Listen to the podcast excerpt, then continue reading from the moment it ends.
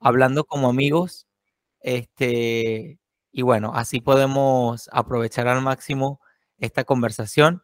Voy a abrir de una, de una sola vez, este, para que podamos, porque todo lo que me has dicho y todo lo que me vayas a decir, es, sé que es muy valioso y no lo quiero perder. Tampoco quiero que lo repitas tres veces. Entonces, ¿qué tal amigos? Yo soy José Belandia, soy libreprenor. Tengo el gusto y la alegría de presentarles a José Sánchez, que a quien sigo de Facebook y lo leo de cerca y le aprendo mucho sobre su agudeza, su manera de ver la libertad, tan radical como él lo dice, que le gusta ir a la raíz del asunto. Y, bueno, sin más rodeos, continuábamos hablando con, José. Cuéntanos, sigue, sigue, contándonos sobre tu experiencia, que ha sido desde criado hasta empresario. Cuéntanos un poco más. A ver, mira, te cuento desde mi nacimiento. Yo nací en un pueblo del centro de España, pero muy alejado de, de las grandes urbes. Era un pueblito muy pequeño y por lo tanto muy pobre. Y al ser pobre, el Estado apenas aparecía por allí, hmm. porque no había nada que robar. Claro. El Estado va donde hay cosas que robar, ¿no? Definitivo. Entonces mi pueblo se organizaba solo, sin políticos. Mm. y se organizaba de una forma natural. Y la forma natural de organizarse es el liberalismo, la coexistencia pacífica y la cooperación voluntaria. Me encanta. Y, yo eso lo mamé desde la cuna, ¿entiendes? Yo veía como eh, mis padres, por ejemplo, cuando paría una vaca y había mucha leche en casa, cogía y le regalaba leche a los vecinos. Qué bueno. Y cuando nuestra vaca nos daba leche, pues los vecinos nos regalaban a nosotros. O cuando había un problema en el pueblo, pues generalmente, eh, pues cuando había una tormenta y, y el agua, pues estropeaba los caminos. Pues al día siguiente se reunían y se organizaban para ir a arreglar el camino sin ningún político de por medio. Mm. Entonces, yo no sé si es por eso que, tengo un fondo liberal y porque, por otro lado, por los pueblos, en los pueblos pequeños los, los niños éramos muy libres. Desde irnos por aquí, por allá, subir a los árboles, hacíamos lo que queríamos, ¿no? Entonces eso me, me, enseñó las bondades de la libertad. Y bueno, yo con ocho años ya ayudaba a mi padre. ¿Tú has leído a Miguel Hernández una poesía que tiene, que se titula El niño yuntero? No, no, no lo he leído. Pues si puedes, búscala y léela. Miguel Hernández, El, niño yuntero. El niño yuntero, ok. Es una poesía preciosa. Bueno, y además, es que yo fui niño yuntero. Ah. niño yuntero es el que iba delante de los bueyes cuando los padres estaban arando, iba delante de los bueyes guiándoles para que fueran rectos. Ok. Entonces, con ocho años yo ya hacía eso. Pero es que con nueve años me internaron en un colegio privado, que era un colegio de la alta burguesía catalana, a, 800, a 800 kilómetros de, de mi casa. Claro, ese colegio había que pagarle y mis padres no tenían para pagarlo. ¿Y quién lo pagaba? Lo pagaba yo, haciendo de criado de los internos que pagaban. Pero tenía que hacer todas las funciones propias de un criado, barrer, fregar, servir las mesas, fregar, todo, todas las labores de mantenimiento del colegio lo hacía yo con otros 20 chicos que eran como yo, pobres. Y bueno, a los 16 años ya dije, no, esto ya no puede ser. Y me fui ya a los 16 años, ya se podía trabajar, y me fui a Madrid a buscar trabajo. ¿Y, en Madrid? ¿En qué empezaste? Pues eh, mi primer trabajo fue de camarero. Ok.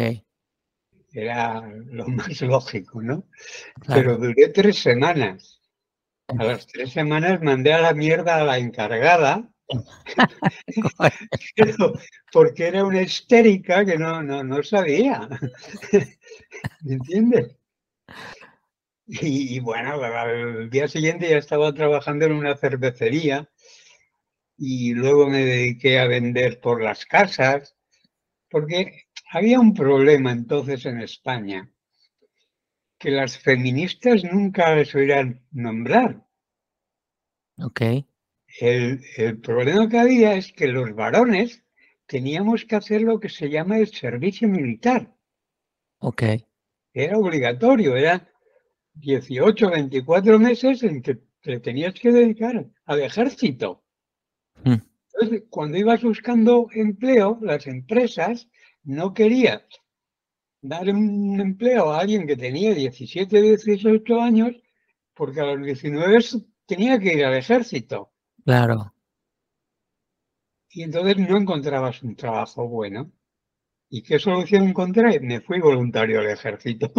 Claro, antes de tiempo, antes de que viniera a molestar. Sí, sí, con 17 años me fui al ejército.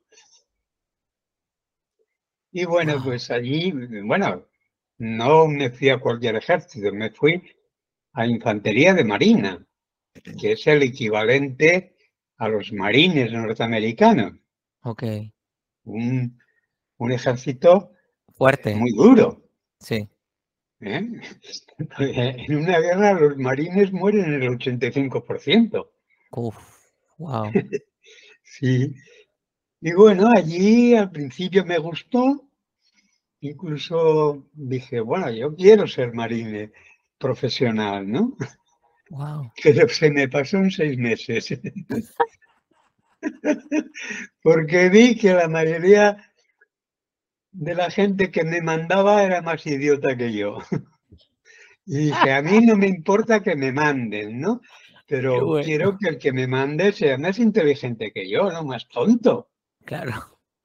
Entonces decidí que ya no quería continuar. Pues yo podía haber continuado en el ejército.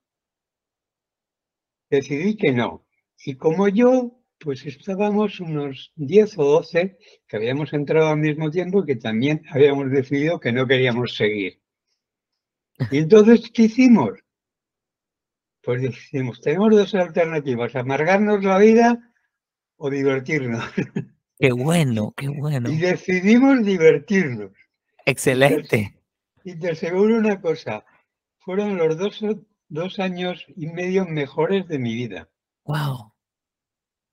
Porque yo iba al cuartel, cogimos una vivienda fuera del cuartel, conseguimos que nos dieran permiso para vivir en nuestra vivienda y comer, y al cuartel solo llevamos de 8 a 3 de la, del mediodía. Ok. Entonces nos íbamos y teníamos toda la tarde y toda la noche para nosotros.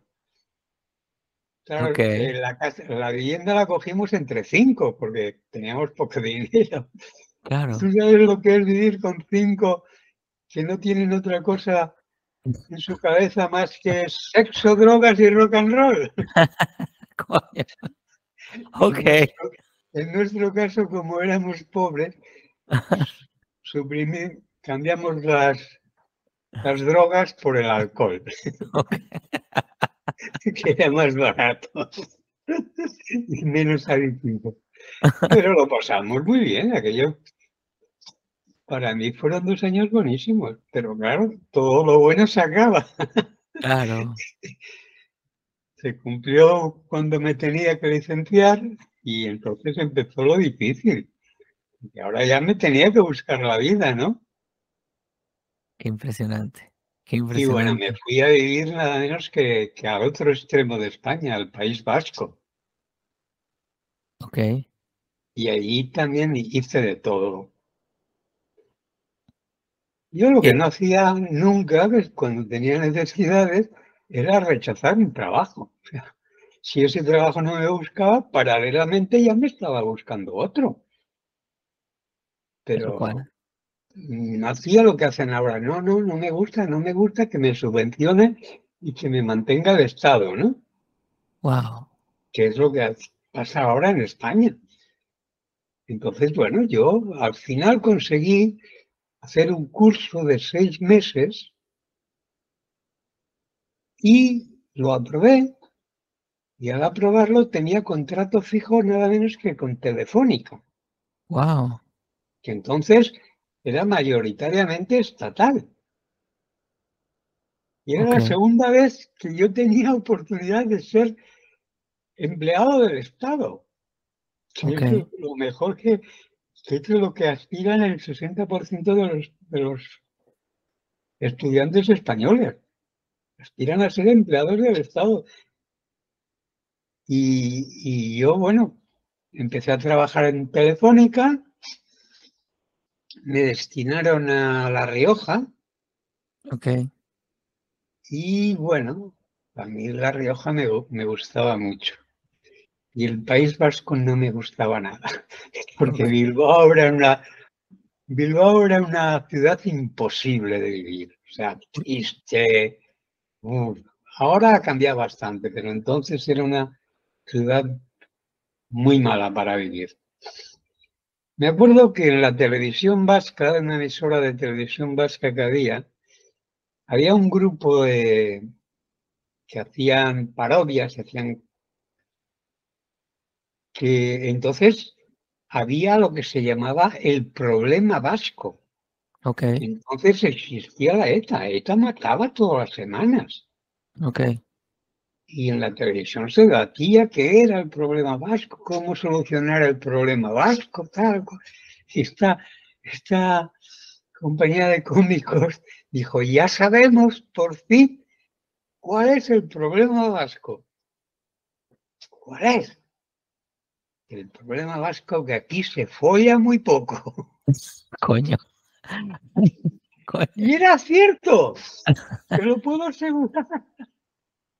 Yo entonces era muy joven.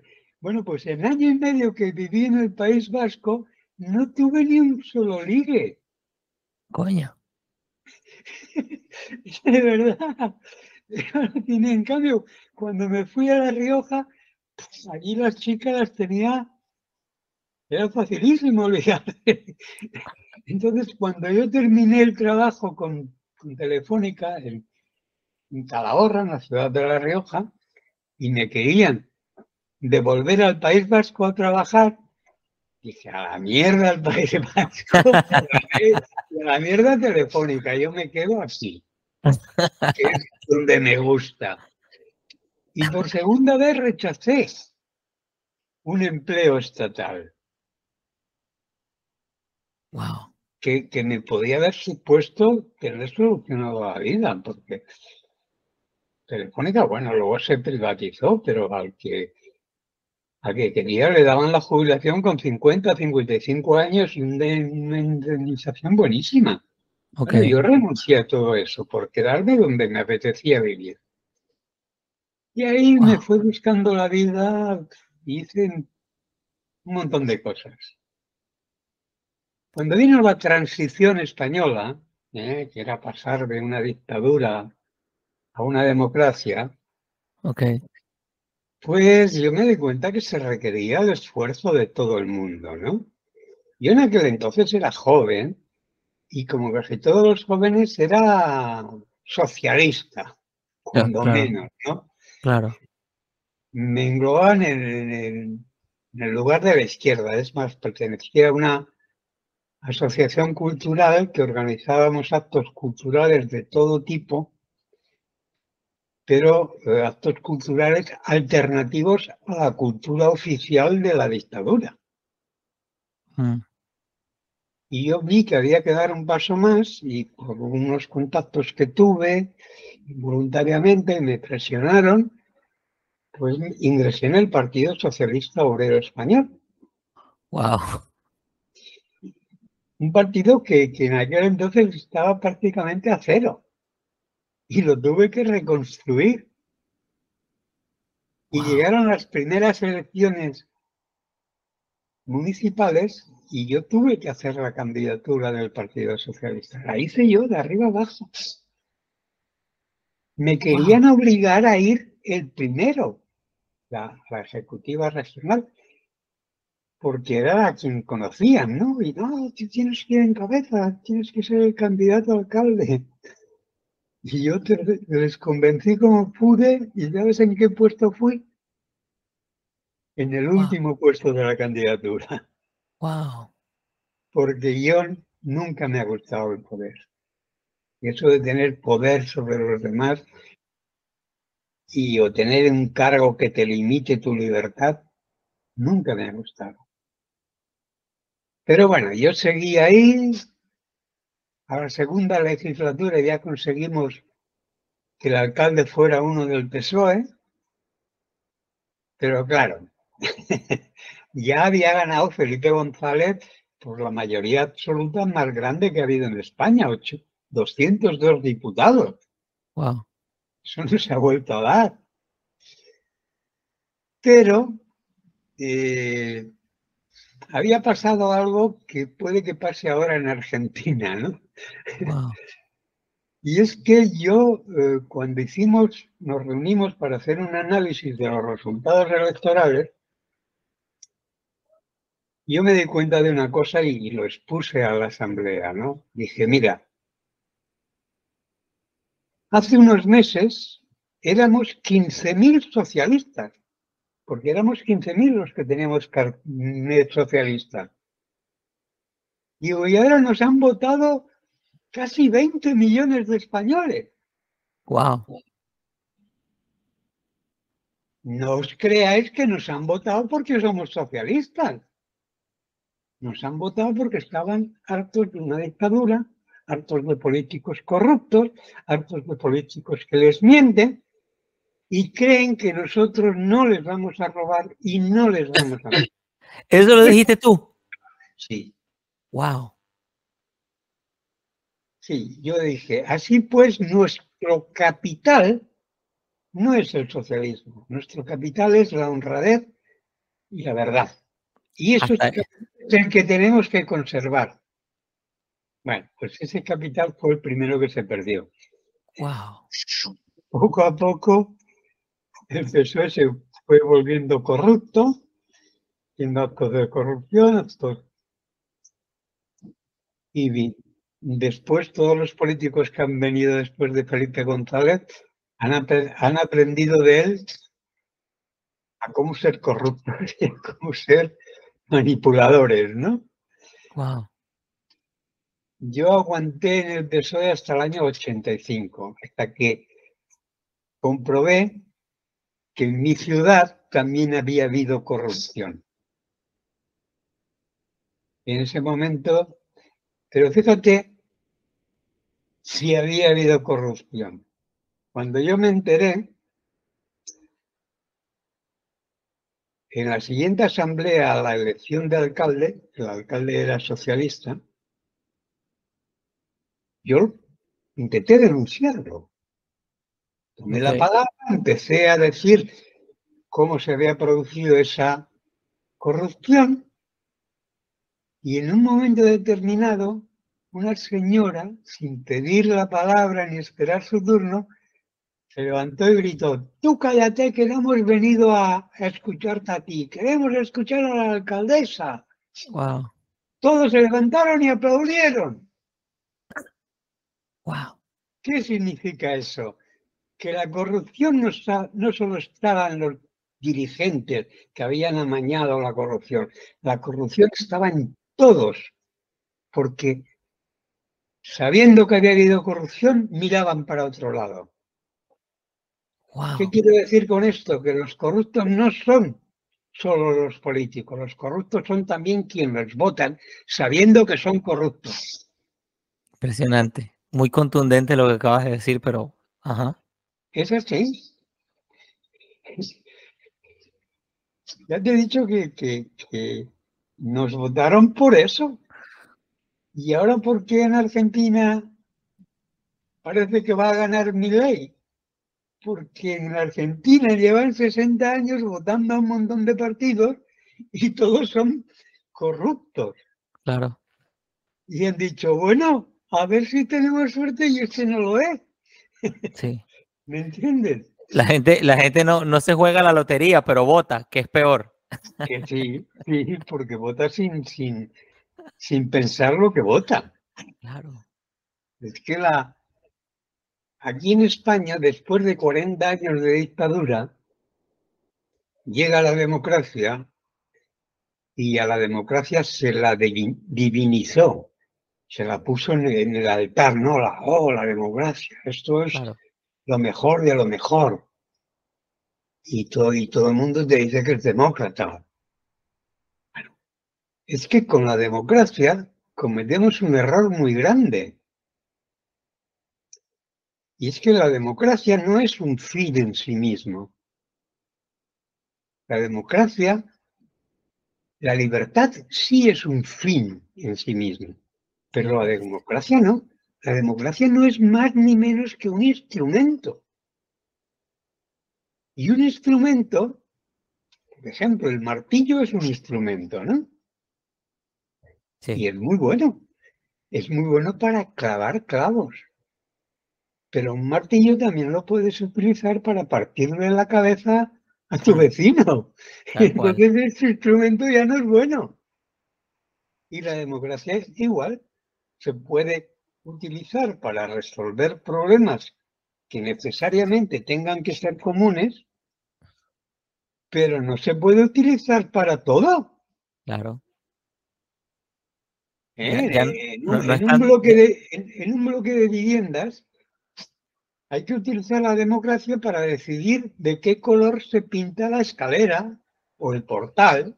¿Por qué? Porque es de todos. ¿no? pero no utilicen la democracia para decirme de qué color tengo que pintar mi casa. Claro. Ahí quiero ser yo quien decida, no la democracia.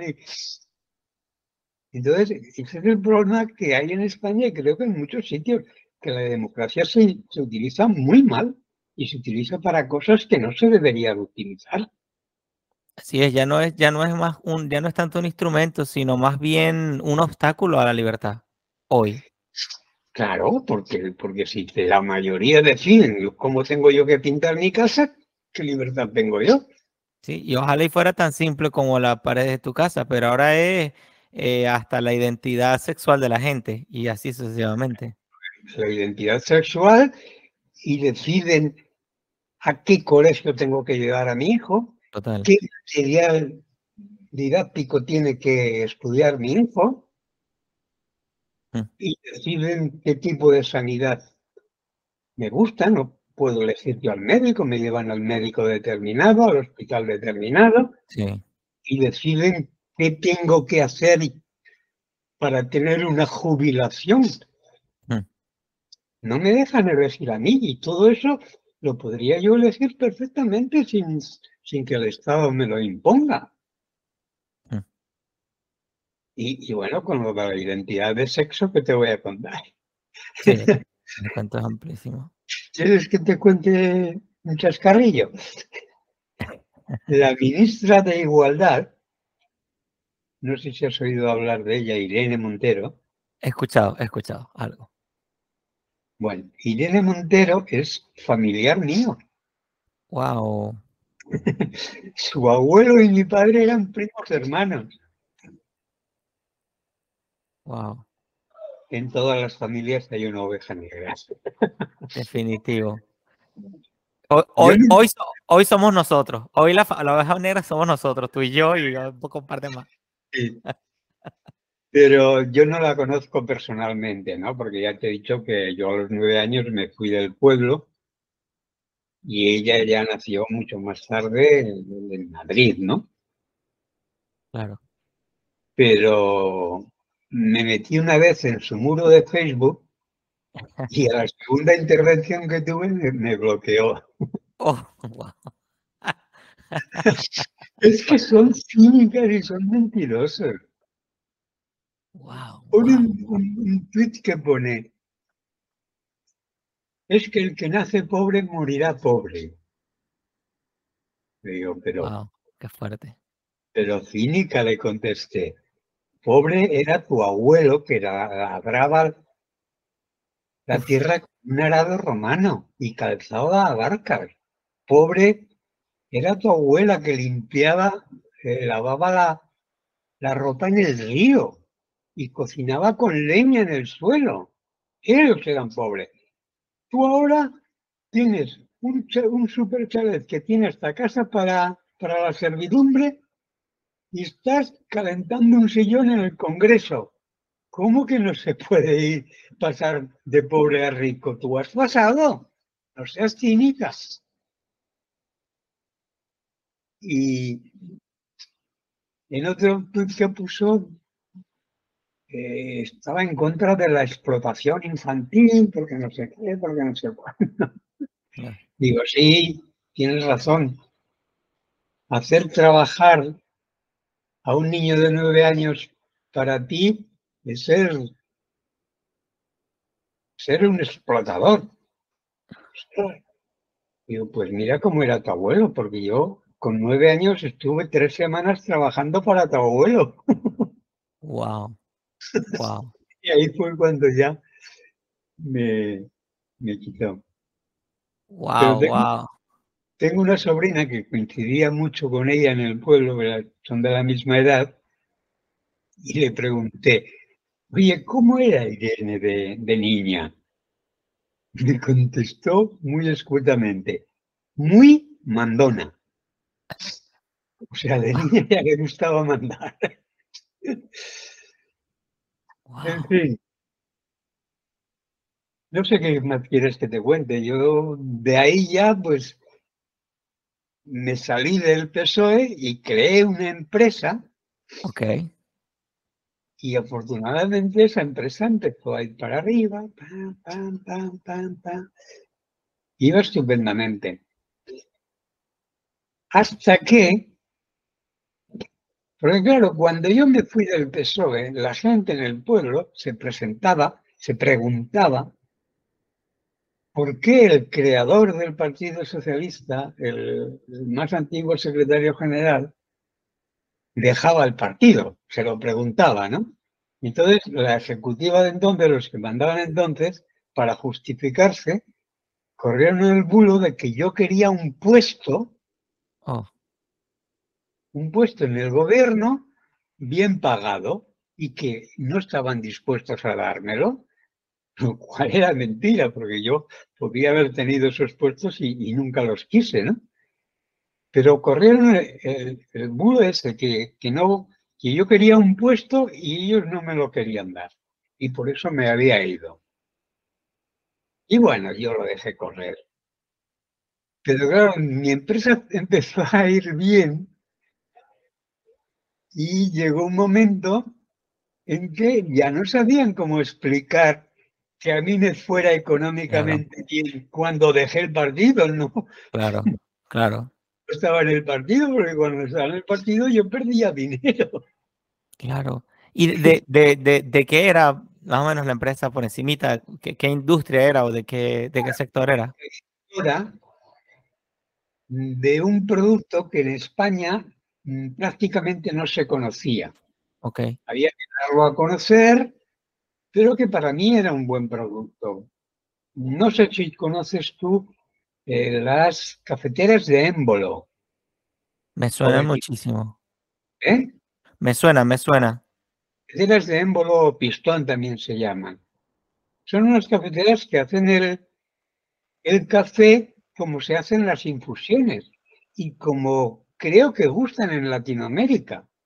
Probablemente sí. El café hecho tipo infusión. Ok, O sea, escoger el café, mezclarlo con agua hirviendo, dejarlo reposar y luego colarlo. ok.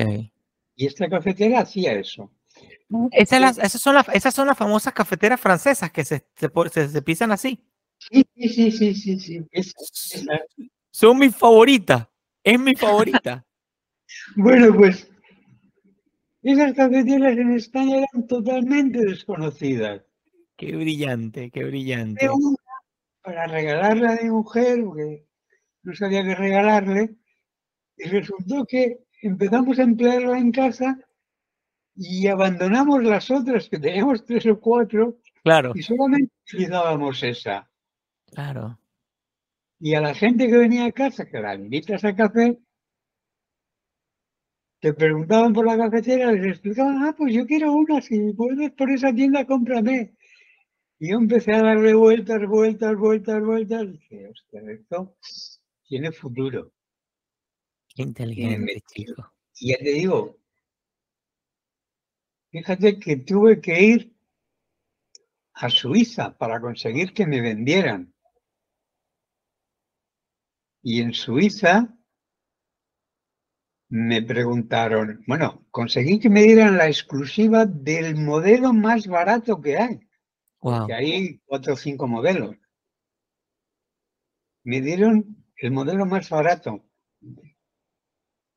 Bueno, por lo menos me, me vendían y me dieron la exclusiva.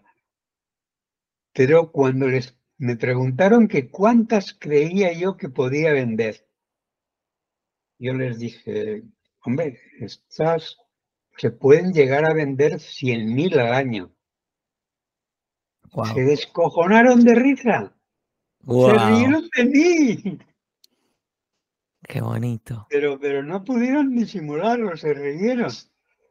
Qué Luego averigüé que el año anterior ellos, entre todos los modelos, en España habían vendido 3.000. Ok. Claro.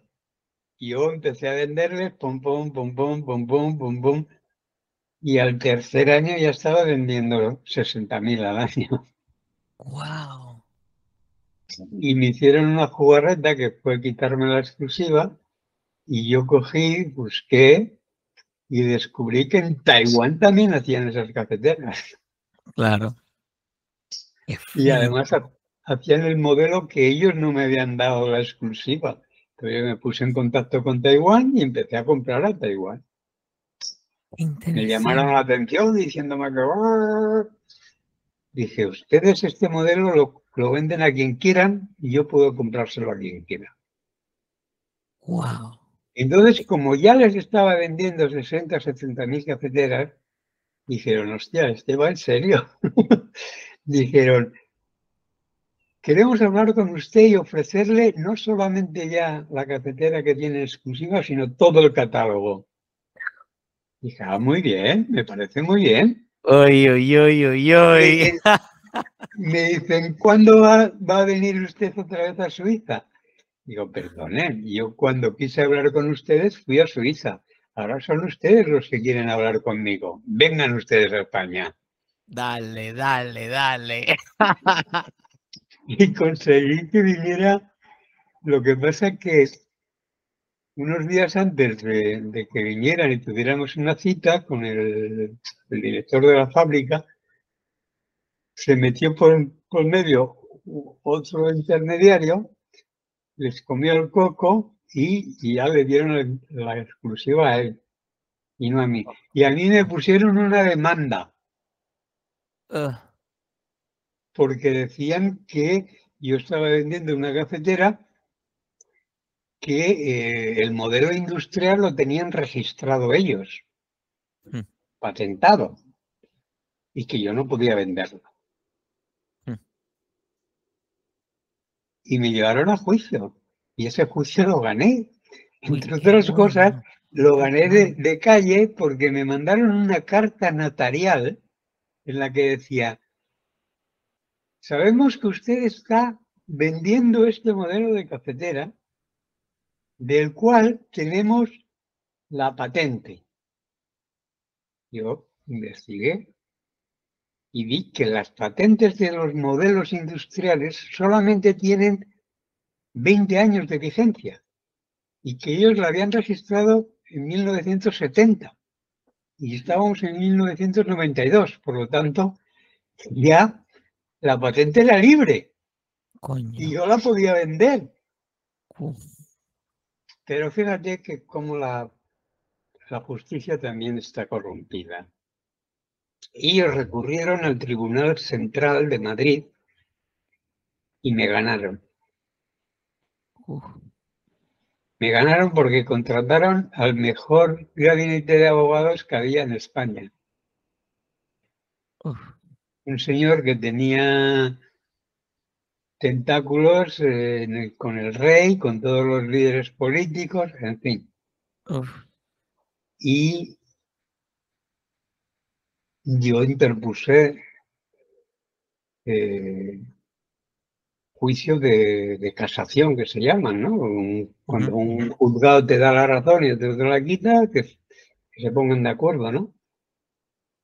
Pero entonces apareció en mi vida un funesto eh, funcionario que luego he sabido que fue mandado por mis antiguos compañeros socialistas que no soportaban, porque claro, yo aunque no quería y nunca me ha gustado presumir de riqueza, pero la riqueza es algo que muchas veces tampoco puedes ocultar, ¿no?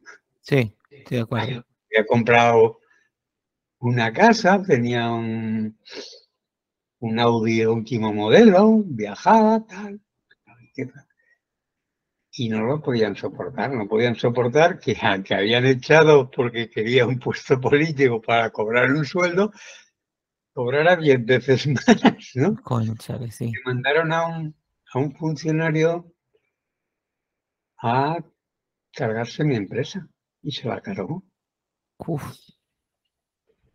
Sí, porque, mira, el Estado, el Estado tiene tantas leyes, en España hay más de 100.000. ¿Quién se conoce las 100.000 leyes? Es imposible. Y al ser imposible, aunque quieras ser buen ciudadano, tú vas a vulnerar varias leyes todos los días porque lo desconoces. Claro. Entonces, el no te va a pasar nada. Hmm. No te va a pasar nada hasta el día en que seas molesto para el gobierno. El día que te metes en política y seas molesto para ellos, ese día sí. Porque ese día te van a mandar inspectores de Hacienda, inspectores de Sanidad, inspectores de Trabajo, inspectores de todo tipo que te van a mirar con lupa y te van a pillar. Y es lo que hicieron. Me mandaron un inspector que además me denunciaba por algo que se demostró que no tenía razón. Mm. Pero me exigía 100 millones. Eh. Me decía que yo le debía 100 millones. ¿Por qué? porque al ingresar los, productos de Taiwán hay que pagar unos aranceles. Claro. Mi agente de aduana con el jefe de aduana miraron a ver qué arancel había que pagar. Llegaron a la conclusión que había que pagar un arancel que era del 5%. Yo empecé a, a ingresar productos y a pagar el 5%. Y este, diez años más tarde, me dicen que todos esos diez años está cometiendo un error, que, que esa partida arancelaria no era la correcta, que la correcta era otra. Y esa otra había que pagar un 12,5%. Y por lo tanto le debía de los últimos seis años el 6,5% de todo lo que había importado. Aproximadamente unos 100 millones de pesetas me pedía que se los pagara. Y otra de las cosas que tiene el Estado es que cuando tú denuncias a alguien, al Estado, a quien sea, ese alguien es inocente hasta que se demuestre lo contrario, ¿no? Sí. Principio del derecho romano, nada menos. Sí. Bueno, pues con el Estado eso no funciona con el Estado, si te denuncia algo, tú eres culpable hasta que demuestres lo contrario. Hmm. Y por lo tanto, yo tenía que ingresarle al Estado esos 100 millones. Y luego, si ganaba el juicio me los devolvía. Mm. Pero claro, ¿qué pasa con un negocio que está en pleno crecimiento? Porque yo en esos años, cada año estaba doblando la facturación, estaba creciendo mucho.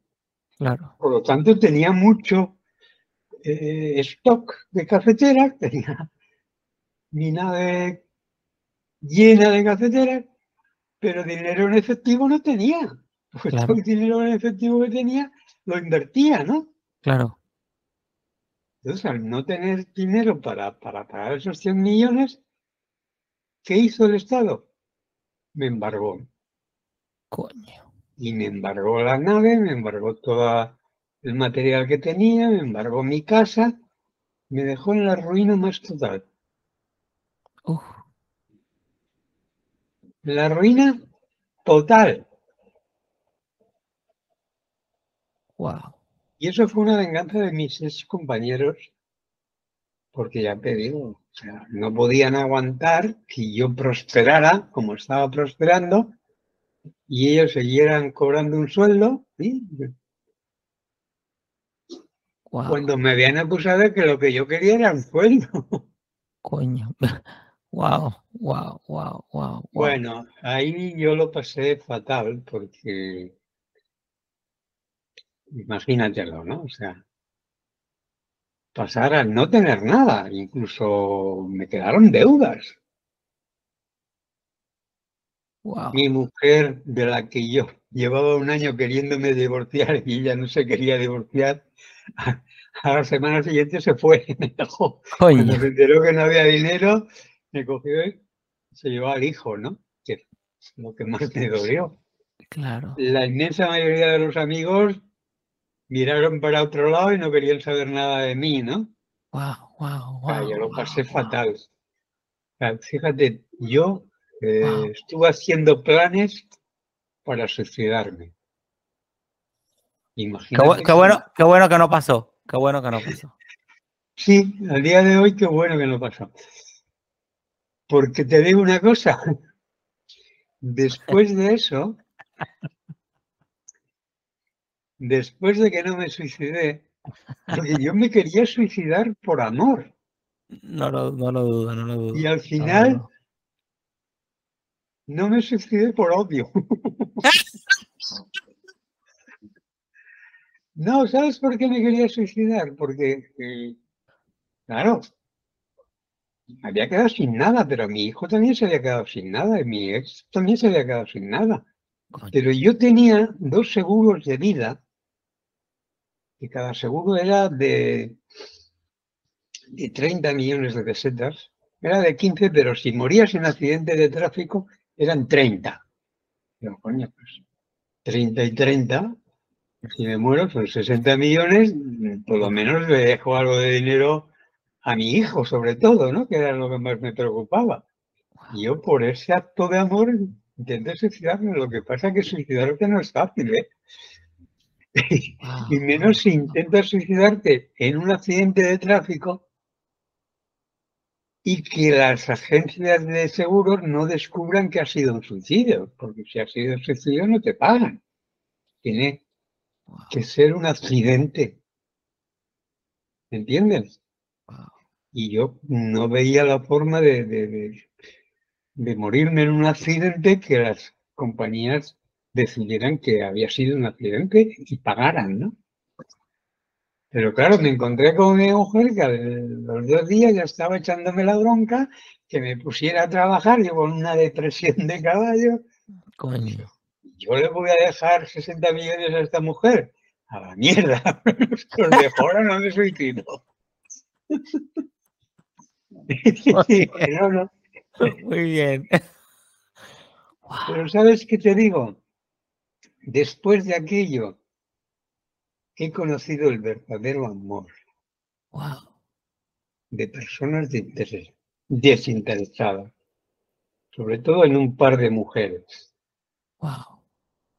que me han querido por lo que yo era, porque yo nunca les oculté que estaba en la ruina Uf, y cómo era, y sin embargo, fueron dos mujeres que pues querían relacionarse con una mecánica, o una tuve la desgracia de que murió.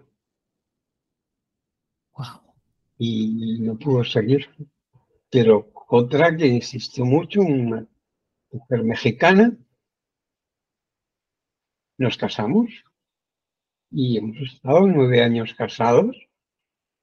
Y aún hoy en día sigue siendo mi mejor amiga porque nos divorciamos, pero porque ella quería regresar a México y yo no quería ir a México.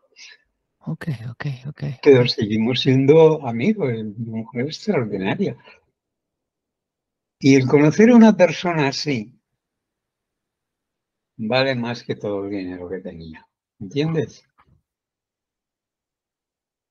Conocer a este tipo de personas y yo tengo a esa mujer y tengo un par de amigos que son oro puro, como amigos y como personas, ¿no? Y bueno, cuando tienes dinero, tienes bastante dinero, se suele decir que cuando alguien pasa de pobre a rico, ese que pasa de pobre a rico cambia, cambia mucho. Yo no sé si es verdad, yo no cambié. Pero lo que sí me doy cuenta es que la gente que me rodeaba, se llamaban mis amigos, ellos sí cambiaron respecto a mí. Porque al principio cuando no tenía dinero me veían como una persona, con mis valores, mis manías, mi tal. Pero cuando tienes dinero ya no te ven como una persona, te ven como una persona más una cuenta corriente. Claro. O sea, que es la gente que te rodea por lo menos en mi caso, la que cambió respecto a mí. Yo no cambié. Y bueno, a partir de ahí, pues eh, tengo que empezar a buscar la vida desde cero. Wow, wow. Y ya te digo, tuve la suerte de conocer a gente muy buena como personas, como seres humanos, que posiblemente no las podría haber conocido de otra manera. Y me vine al paraíso terrenal, que son las Islas Canarias. Qué bello. No, pero me encantaría y he entrevistado a un par de personas de allá. Quiero conocer Islas Canarias, quiero conocer... me dijiste que eras venezolano, ¿no? Sí, sí. No, ¿sabes cómo llamábamos aquí a, a Venezuela? ¿Cómo? La octava isla. Wow. Las Canarias son siete islas y Venezuela era la octava. ¡Wow! Porque fueron miles y miles de canarios los que emigraron a Venezuela. Ok, ok. Después de la guerra civil, sobre todo, y había mucha hambre y mucha miseria. Y Venezuela era rica, en Venezuela. Entonces, se podía triunfar y se podía prosperar, cosa que no se podía hacer aquí. Miles y miles de canarios emigraron a Venezuela. Y algunos se enriquecieron, otros no tanto. Claro. Y esos mismos venezolanos son los que ahora, desde, desde Chávez, han regresado acá. Sí. Yo tengo aquí a muchos amigos venezolanos que son hijos de, de españoles, pero ellos nacidos en Venezuela y regresados, huyendo de, de Maduro y de su gentuza, ¿no? Fíjate que eh, allá... además te, diré otra anécdota. Yo vivo en una ciudad que se llama el Puerto de la Cruz. Ok. Y, yo, y, yo, y yo viví en Puerto La Cruz, en Puerto La Cruz, Venezuela. Ajá, mira. Bueno, pues eh, en esta ciudad tenemos el mejor equipo de béisbol de España. Wow. El mejor equipo de béisbol de España son los Marlins su sede social está aquí, en el puerto de la Cruz. Ok. ¿Sabes por qué? ¿Por qué? Porque todos los jugadores son hijos de venezolanos y de cubanos.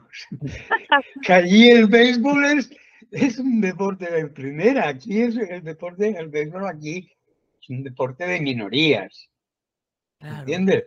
Pero en Venezuela y Cuba es un deporte que se juega mucho, ¿no? Por todo lo alto, sí, y, y, y, y conecta mucho con Estados Unidos, que también valoran mucho el béisbol. Conecta con, con Estados Unidos, claro. Entonces, todos los jugadores son venezolanos o cubanos. Claro. Y por eso somos los mejores de España. Wow, wow, Es wow, curioso. ¿no? Curiosísimo. Y yo cuando viví en Puerto La Cruz recuerdo que teníamos un canal de televisión, no sé si todavía existirá, no lo sé, se llamaba Televisora de Oriente y veía, yo tenía 11, 10 años, eh, 12, no, de 9 a 12 años, y mm, a- veía puras cosas de televisora española, de televisión española, de televisión española, y yo, pero ¿por qué me ponen tantas cosas españolas, no? Y ya entiendo la relación. ¿Y por qué allá en Puerto La Cruz Había, había muchos. Mucho. Y, y- y- y- y recuerdo que siempre había una influencia de paella, de, de, de, bueno, de, de flamenco, de guitarra, todo. En España, aquí en Canarias, es el único sitio donde a los, a los autobuses les llamamos guaguas. Claro, así le dicen en Cuba. Lo que dicen en Cuba. Así, Pues es una palabra importada desde Cuba aquí. sí. Aquí, aquí todo el mundo al autobús le llama guagua. Qué bonita historia. ¿Sabes por qué llaman a los autobuses guagua en Cuba? No, Porque antes de Fidel, todos los autobuses que había en Cuba eran importados de Estados Unidos, ok, concretamente de una empresa que se llamaba Wellington y Watman. O sea, ok, empezaba, eh, los dos apellidos empezaban por W A, W A. Y el logotipo de los autobuses, arriba, figuraba el logotipo, era W A, W A. Y eso un hispano como lo lee. claro. Guagua, Guagua. claro. Eso en boca de un hispano es guagua, por eso los autobús se le llama guagua, ¿no? Pero ya te digo, aquí he conocido a gente procedente de Cuba, procedente de, Venezuela, porque, claro.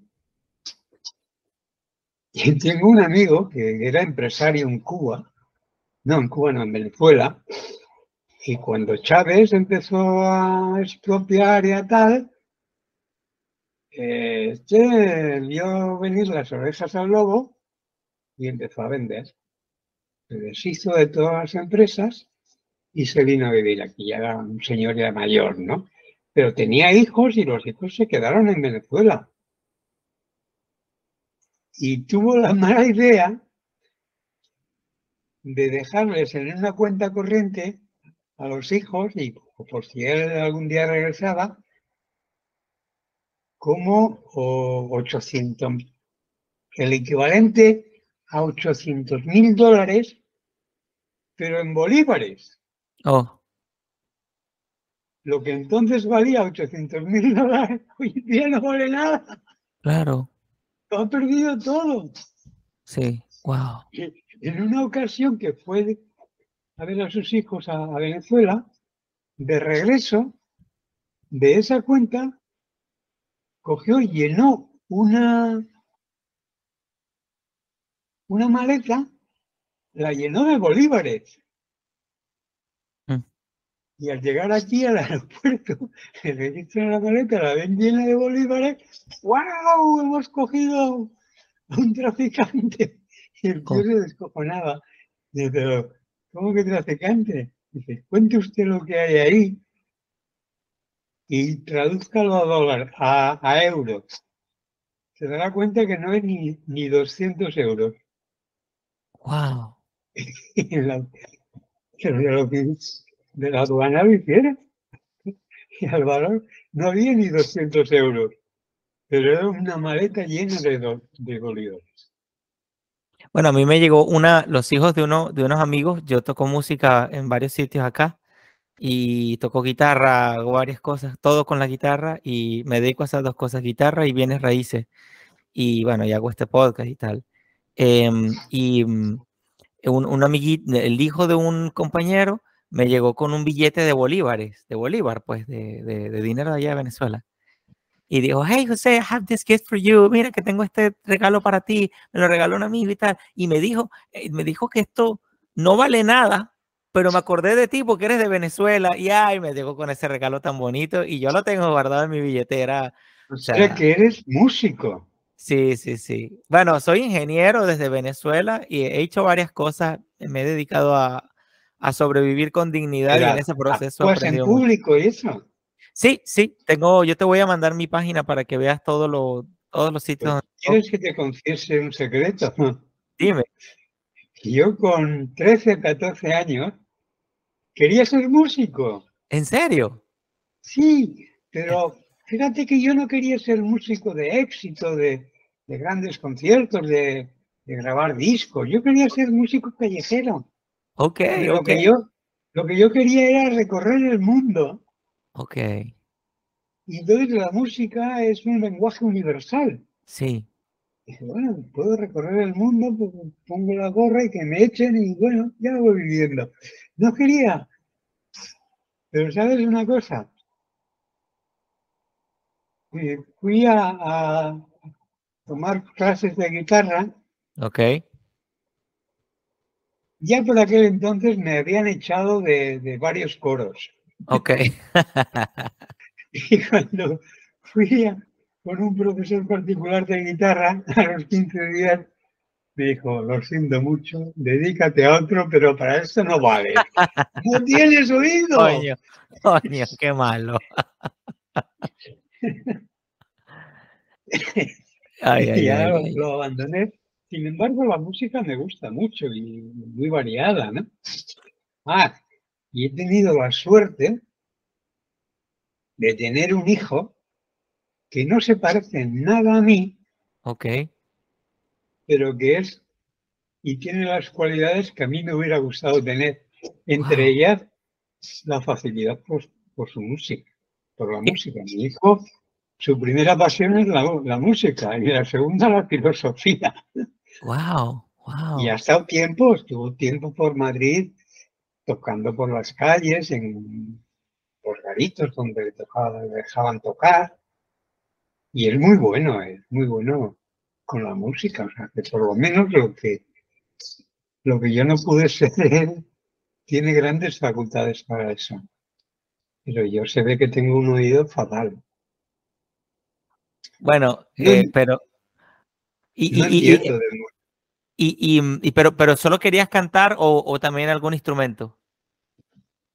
No, yo lo que quería era ir tocando un instrumento, la guitarra, lo primero que se me ocurrió, ir tocando música por ahí, ganándome la vida como, como pudiera, pues si me dejaban tocar en, en un bar, tocaba en un bar, y si no tocaba en la calle, ¿no? Con tal de sacar para comer tenía bastante. Lo que yo quería era recorrer el mundo. es que no tenía, tenía facultades ni, para la guitarra, ni para cantar, ni para nada. Yo música no entiendo, o sea, ya te digo, en el colegio ya me echaron de un coro. Eh, estando en el ejército que formamos una chirigota para actuar en... La creé yo, la chirigota, y cuando ya la tenía creada y con 8 o 10 componentes, me dijeron, tú dedícate a promocionarnos, pero cantar no cantes. y bueno, siempre que he intentado cantar me lo dicen, que mal canta. Oye, no puedo, no. Sin embargo, tuve la ventaja de que era muy bueno en deportes. Y mi hijo era todo lo contrario, muy bueno en música, pero muy malo en deportes. Qué interesante. eso está bien porque yo así te puedo enseñar lo que tú no sabes. Claro. Y lo que ya sabes por naturaleza, bien. Fíjate, y, mm, y, me, me, me, gusta mucho todo lo que has dicho porque ha sido un recuento pues prácticamente eso es lo que siempre quiero yo manifestar o poner aquí en, en, las entrevistas, esos testimonios de vida y bueno, puedo sacar mucha, mucha información y muy importante de todo lo que has dicho y veo el denominador común de la libertad, veo el denominador común de los negocios, también ese despertar de darse cuenta de que el sistema precisamente no te ayuda y no es que precisamente te ayude. Y hoy hablaba por teléfono con alguien y le decía, si es que yo me he dado cuenta, yo reflexionando, decía, eh, yo me he dado cuenta que pensar que el mal no existe sale demasiado caro y, y bueno, con todo y eso hay que tener inocencia interior, pero no, no vivir como, no vivir inocentemente por ahí por la calle porque nos va muy mal, ¿no? Y, y me haces pensar en, en, bueno, en todas estas historias de... No, yo fíjate, tengo ya 72 años y si sigues mi muro de Facebook verás que todos los días sí. pongo mis pullas libertarias, ¿no? Sí, sí. Bueno, otra cosa ya no puedo hacer, entre otras cosas, pues yo he estado enfermo, he estado casi dos meses hospitalizado. Okay. Ahora ya me he recuperado, ya vuelvo a andar normalmente. Qué bueno, me alegra mucho. Pero he tenido esos problemas, ¿no? Pero en la medida en que yo pueda, voy a dar la lucha por la libertad hasta el final. Me encanta, porque, José. Porque el problema no es, como te decía antes, de los políticos, también es de los que los votan. Sí, sí. Les votan inconscientemente. Los tiranos existen porque la gente buena no hace nada. La gente buena hiciera algo, no hubiera existido Hitler. Hitler era perverso, sí, pero todos los alemanes se hacían los locos, miraban para otro lado, mm. viendo cómo masacraban a los judíos y a mucha otra gente en los campos de exterminio. ¿Entiendes? Usted allá en, eh, en, en, España, ahorita, ¿qué, eh, ¿qué retos ve ahorita para, por lo menos para, ahorita, para estos muchachos como yo que estamos haciendo cosas por, por video y acá y tratando de difundir este mensaje, que nos, cuál, ¿cuál ve que es el reto para nosotros? El reto es insistir. Pum, pum, pum. Mira, yo tenía una forma, tuve una forma de educar a mi hijo, que era el siguiente. Era siempre hablar, hablarle normalmente. Igual que te estoy hablando a ti, con las mismas palabras, con, las, con todo. Porque en España hay la costumbre de hablarle a los hijos como niños. Y cuando el niño pronuncia una palabra mal, el padre la pronuncia mal también, para que le entienda el hijo. Mm. Y yo siempre he dicho, no, hay que a hijos, los hijos hay que hablarles bien. Y habrá muchas cosas que no entiendan, pero ya las irán entendiendo con el tiempo. Porque claro, otra cosa que yo le dije a mi hijo era, cada vez que no entiendas una palabra, el significado de una palabra, pregúntame y yo te explico el, el significado. O cada vez que estés leyendo un cuento y no entiendas una palabra, pregúntame y yo te explico el significado. Pero no, no hablarles como subnormales, Mm. hablarles correctamente y ya irán aprendiendo. No te molestes porque no te entiendan, sino ten paciencia y ellos poco a poco van, van entendiendo. Yo siempre, hombre, eso requiere estar encima del hijo. Porque a mí mi hijo, recuerdo que lo metíamos en la cama por las noches y le dejábamos media hora para que leyera cuentos, ¿no? Y como le había dicho que si no entendía el significado me lo preguntara, cada dos por tres estaba, papá, ¿qué significa esto? Ah, qué bueno. y, y, yo a lo mejor estaba viendo una película que me encantaba. Y a veces me tenía que levantar, ir a su habitación para ver el contexto y explicarle lo que significaba. Ya me jodió muchas películas. Conchale.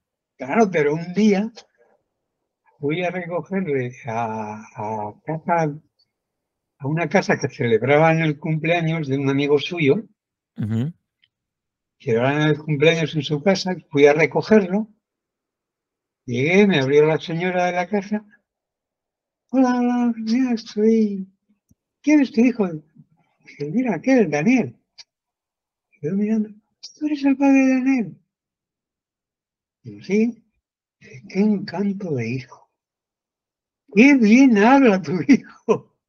Da gusto hablar con él. Y de mi hijo no sabe más que cuatro palabras y las repite con los demás. En cambio, tu hijo, ¿qué vocabulario tiene? ¡Qué bien habla! Oye, entonces todo tu esfuerzo se ve recompensado, ¿me entiendes? Estoy de acuerdo. Y, la idea es esa. Hoy quizás no lo entiende, pero ya lo entenderá. Tú repíteselo conforme vaya creciendo, conforme vaya teniendo más cabeza, irá entendiéndolo. Me encanta lo que has dicho. Me encanta todo lo que has dicho, José. De hecho, ahorita estoy en este momento de mi vida también. Yo le he enseñado a limpiar carros a más de mil personas. Les he enseñado a limpiar carros aquí en Estados Unidos. Y mm, parte de las cosas que le digo es que en este momento, cuando les estoy enseñando, tengo que enseñarle en dos horas y media a sacar tres carros por hora, prácticamente. O sea, tengo que, tengo que hacer malabares para enseñar a la gente. Y eh, yo les digo, bueno, en este momento no podemos entender nada, lo que tenemos es que practicar. Y yo me aplico las cosas que enseño, las mastico para mi vida, las mastico, las mastico para mí, para mí, para, para ver que lo que estoy enseñando sea coherente, consistente, que funcione y tal, ¿no? Y, y me haces pensar cada vez más, que a, mí también me, me, haces pensar la importancia que tiene ser paciente y ser constante. Ahí, aquí hay mucha gente que dice, es que los hijos te hacen mejor persona. ¿Cómo me va a hacer un niño mejor persona a mí? Yo me hago mejor persona porque quiero predicarle a mi hijo con el ejemplo. Tienes razón. Y me obligo yo mismo a ser mejor persona, pero porque quiero darle ejemplo a mi hijo, no porque él me enseñe. Claro. O sea, si yo a mi hijo eh, le enseño que tiene que cruzar la calle por el paso de peatones o por el paso regulado por semáforo, lo que yo no puedo hacer cosa que ahora, por ejemplo, si hago, es cruzar por cualquier lado de la calle. Claro. ¿Se entiende? Yo antes de tener a mi hijo, miraba a un lado, miraba a otro de la calle, veía que podía y cruzaba la calle por cualquier sitio. Desde que tuve a mi hijo, eso no, no lo volví a hacer, por lo menos en presencia de él. Y como eso, muchas cosas. Tú te vuelves mejor persona, pero para dar ejemplo, porque si no das ejemplo, ¿de qué sirve? Si no das ejemplo a tu hijo, si no le das ejemplo, no vale de nada lo que le digas. Y tarde o temprano te dará cuenta y empezará a desconfiar de ti, no a fiarse y, que lo que tú le digas es para él un buen consejo, ¿no? Claro. No predicas con el ejemplo, estás perdido. Muy importante. Y José, me llama mucho, mucho la atención, bueno, todo lo que me has dicho, yo pienso que le puedo sacar y, yo estoy seguro que vamos a seguir conversando y me llama mucho, mucho la atención cómo has valorado tan fuertemente la importancia de las vivencias y las experiencias. Yo parto del mismo principio porque, entre otras cosas, ¿no? Vamos a ver, desde una perspectiva económica, llamémosla austríaca, eh, libertaria. Huerta de Soto dice que, que, me, encontró, me, gustó mucho la manera en que lo explicó, fue que lo que diferencia a un buen economista de un mal economista es el conocimiento práctico. En mi opinión, el conocimiento, el conocimiento práctico es precisamente lo que usted aprendió como emprendedor, como empresario, habiendo participado en política, saliéndose de la política, siendo padre, viviendo, atravesando tantas experiencias de vida, le ha dado un conocimiento digamos que no está escrito, que ha sido vital. Y hoy en día lo que estamos es minados de información y sobre todo desinformación, una especie de, de, de, intoxicación de información alrededor de todos nosotros. Y me parece importante volver al punto de, la experiencia. ¿Qué nos puedes decir al respecto, querido José? Mira, precisamente hoy, bueno, empezó ayer, pero hoy también eh, he discutido con uno en, otro, en otro muro, porque yo puse un post que decía más o menos, los zurdos presumen mucho de leer, porque es cierto, te encuentras con un izquierdo y lo primero que hace es decirte que leas más. Digo, mira, el 95% de los libros que se publican son basura. Y añadía, los libertarios leemos el otro 5%. Coño, qué bueno. Me fascina. Y venía a decir eso, es que no se trata de leer mucho, se trata de decir, coño, esto es interesante.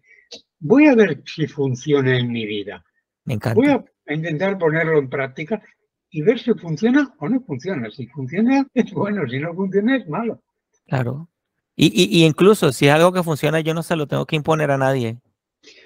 Bueno, eso, eso, es lo, primero. Exacto. Y, también. o prohibir, fuera.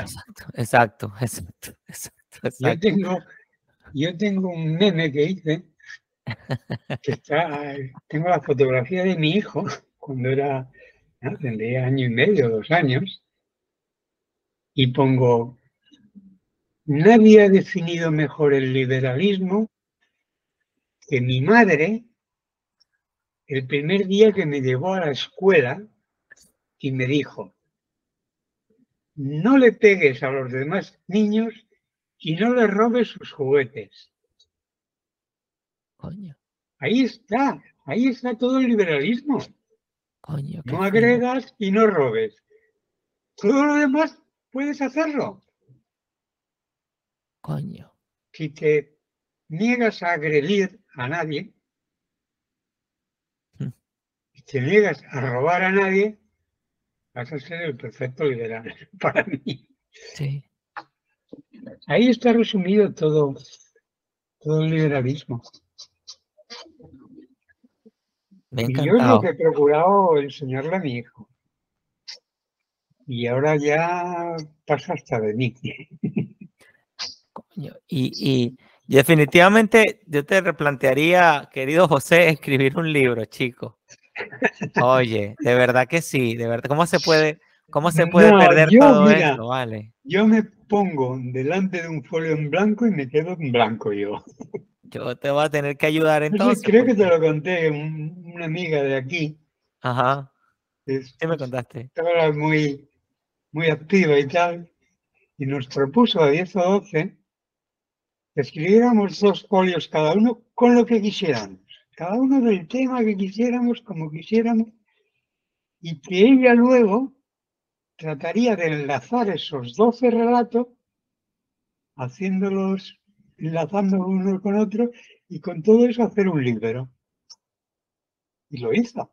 Pero yo le dije, lo siento, pero yo soy muy malo escribiendo me niego. ¿Cómo que te niegas? Yo he leído tu muro y escribes cosas interesantes en tu muro. Digo, pues cógelas de mi muro y, y es lo que quiere. Pero yo ponerme a escribir. Mira, si hay, si hay si hubiera manera, José, de dar con tu, con el libro que escribió tu amiga, déjame saber para ver si yo obtengo uno también. Es que ni me acuerdo porque esto fue ya, no te exagero, como hace 15 años. Ok, ok. Y ya ni me acuerdo el título y seguramente no, lo encontrarías porque se vendía muy poco y se vendió entre los amigos. ¿Me entiendes? Eh, era muy bueno, muy gracioso, muy ingenioso, pero para los amigos, ¿no? Con esto de los libros mm, pasa como con los mercados financieros. No sé si has mirado algún vídeo de los que he grabado, porque tengo un canal de YouTube. Yo, yo te sigo en el canal de YouTube eh, y sé que tienes eh, varios videos. No me he sentado a verlos, la verdad, porque yo apenas, eh, como me dedico tanto a producir, no, no, es decir, no me he sentado con calma a, ver, analizar todo tu contenido, pero yo te sigo en Facebook, en YouTube. Bueno, pues si me sigues y ves mis vídeos, verás que yo parto de una base. Y es que todo lo que se publica sobre finanzas en prensa, radio, televisión, redes sociales, todo va tendente a manipularnos. Hmm. Y los libros también. Y la prensa escrita también. Y los ensayos también. Van a manipularnos. Entonces, yo pienso que una, una persona que se haya leído todos los libros publicados tiene muchísimo más basura en su cerebro que una persona que no haya leído ningún libro. Se haya limitado a, vivir como su instinto le dicte, ¿no?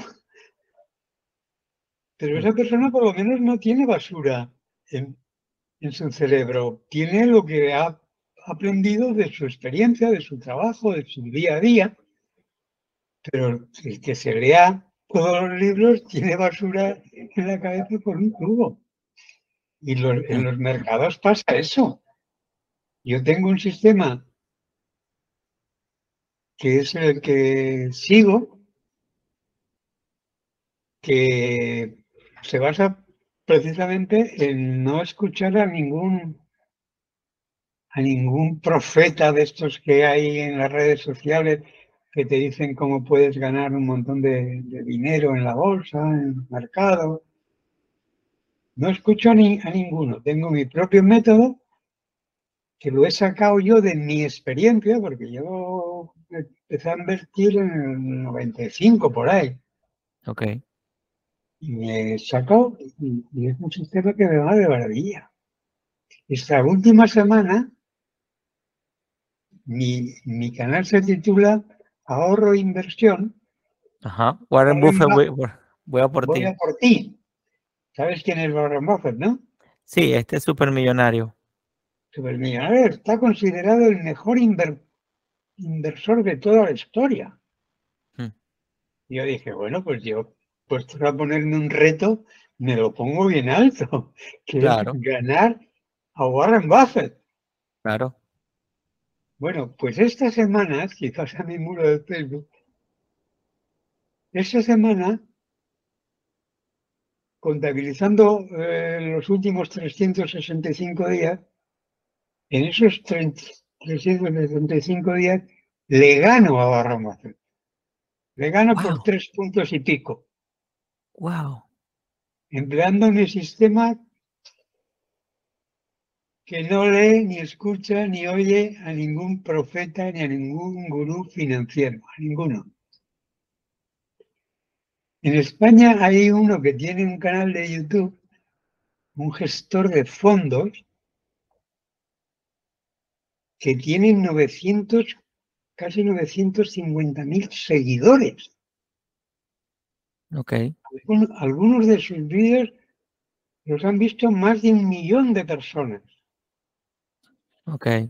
Y mi, canal solamente tiene 500, 500. 517 suscriptores. 517 seguidores. Bueno, pues ese señor, los dos principales fondos que gestiona, en el último año pierden dinero. Y mi fondo gana un 23%. ¿Cómo wow. lo explica? Wow. Porque, oye, hoy en día si sabes comunicarlo tienes todo hecho. Pero es que todo es falso. Wow. Mira, voy a mostrar aquí compartiendo pantalla para que la gente en el, en el video vean tu canal de YouTube. Aquí lo, lo van a poder ver. Ah. Este canal, para que te hagas una idea, se me ocurrió porque estaba harto de ver en, foros y en canales de YouTube a gente presumiendo de que sabían mucho de los mercados, que ganaban mucho dinero en los mercados. Y dije, bueno, bueno, vamos a dejarnos de presumir y vamos a demostrarlo. La única forma de demostrarlo es decir, tal día compré tal valor y aquí lo dejo escrito. Y lo dejamos ahí y vemos cómo va evolucionando en el tiempo. Claro. Y es lo que dicen. Yo tengo compras desde hace más de dos años y medio. Y ahí están. Y ahí está la evolución que han sufrido en estos dos años y medio. ¿Qué pasó? Que prácticamente no se apuntó nadie, se apuntaron dos personas. Lo hice extensivo a los, a los gestores de fondo. Les dije, venga, apuntaros. Hacer una cartera. Demostrar que sois buenos. Si demostráis que sois buenos, os voy a hacer publicidad. Y la gente verá que sois buenos y os contratará para que les sostenéis su dinero. Ni uno solo se ha apuntado, ni un solo gestor de fondo. Llegó un momento en que dije, bueno, pues ahora el reto es, por un lado, contra los índices bursátiles mundiales, los principales índices, el S&P, el Dow Jones, el Nasdaq, el Eurostock, el DAX Alemán, los principales, contra mí. Mm. Y les gano por siete puntos. Wow. Y tú sabes, sabes que está demostrado que de todos los fondos de inversión, solo el 5% le gana a los índices. ¿Cómo así? Yo le gano, pero no por un punto, por siete puntos. Y es un sistema que no lo puedo hacer público porque me fusilarían. Claro, Si era público me fusilaban. claro. Pero, bueno, estoy demostrando que sin engañar a nadie se puede ganar dinero en los mercados. Me encanta. Además, he demostrado también en mi canal algo que eh, es histórico. He terminado con la llamada lucha de clases. La lucha de clases, según Carlos Marx, era el motor de la historia. Sí, Y las clases eran, por un lado, el proletariado, que vive de un sueldo, y eh, el empresario, que posee los medios de producción. El proletariado era el explotado y el empresario el explotador. sí. ¿eh? Pues yo he, bus- he encontrado la fórmula para terminar con eso. ¿Te lo crees? Me lo creo. Es muy sencilla, fíjate. Propongo que todo proletario, todo trabajador por cuenta ajena, dedique el 30% de su salario a ahorrarlo y a invertirlo, Ok, pero sin complicarse la vida. Puede invertirlo como yo, pero bueno, si no quiere invertirlo como yo, sencillamente que lo invierta en un fondo indexado, por ejemplo, al SP, que es el principal índice norteamericano, ¿no? Bueno, pues he demostrado que el que haga eso mes tras mes y año tras año, cuando llegue el momento de su jubilación, aquí en España tienes que haber trabajado 37 años, ok. al cabo de 37 años, un salario mínimo de un trabajador habrá cobrado aproximadamente unos 600.000 euros como trabajador o como explotado, si tú quieres. Claro, Pero el ahorro y la inversión te habrán proporcionado en ese tiempo 700.000 euros. wow. cuando tú inviertes en una empresa, te conviertes en empresario, porque pasas a tener una pequeña participación de la propiedad de esa empresa. Por lo tanto, pasas a ser empresario. Si tú en 37 años, como explotado, has ganado 600.000 euros y como explotador has ganado 700.000, ¿contra quién vas a luchar? Claro. has ganado aproximadamente lo mismo siendo explotador que siendo explotado. Qué bueno. Se acabó la explotación. Y lo bueno que tienen los mercados financieros es que tú puedes convertirse en capitalista pues con menos de lo que cuesta una lechuga. Mm. Hay acciones que cuestan céntimos. Con esos fondos tú ya puedes comprar acciones de, esa empresa y ya piensas en ser capitalista. Me encanta. Si, le dedicas más, cada uno que le dedique lo que quiera. Yo he cogido un 30%. Claro. Y no, que no lo he cogido arbitrariamente. El 30% lo cogí porque otra de las cosas que quería demostrar es que las pensiones, por ejemplo, las pensiones de reparto, que son las que hay en España, eh, son una estafa piramidal, por un mm. lado, y por otro lado, mm, van a la ruina. los jubilados cada vez cobrarán menos. Mm, definitivamente sí. Entonces, para demostrar eso, cogí ese 30%, que es lo que el Estado le quita al trabajador de la nómina para dedicarlo a la pensión y a la sanidad. Ese 30% hoy, hoy en día ya es más. ¿eh? Claro. un 33, un 35%. Pero bueno, yo cogí el 30%. Cogí y dije, bueno, ¿qué pasa con este 30%? Sin ver de dar solo al Estado, primero me pago un, un seguro médico, el mejor seguro médico que haga, que haya, lo otro lo ahorro y lo voy invirtiendo para cuando llegue a mi jubilación. hice una simulación y llegué a la conclusión de que me podía pagar el mejor sistema médico que hay y que al llegar a la jubilación tendría en una cuenta corriente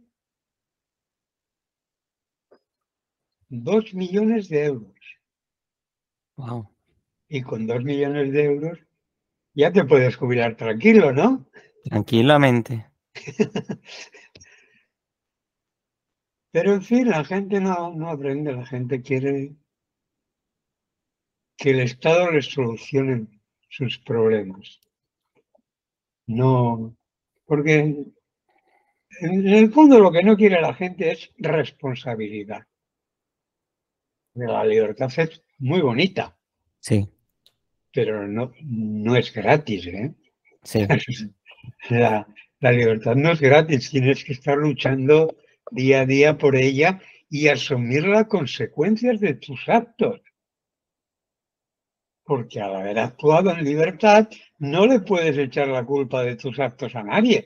Tienes que asumir las consecuencias te has equivocado, te has equivocado y tienes que pagar las consecuencias. Y por eso la gente no quiere oír hablar de libertad, porque en el fondo lo que no quiere es responsabilidad. Eso es lo que no quiere. Pero llegará un momento en que se tendrán que responsabilidad. Porque si le deja eso a los políticos, los políticos yo siempre digo que los políticos te quieren. Digo, sí, claro que te quieren. Igual que el pastor quiere a sus ovejas. Claro. El pastor quiere a sus ovejas. Claro. Las lleva donde hay pastos, donde hay agua que beber. Claro. tiene sus mastines para defenderlas del lobo si atacan y las ataca. Tal cual. Las protege, las quiere.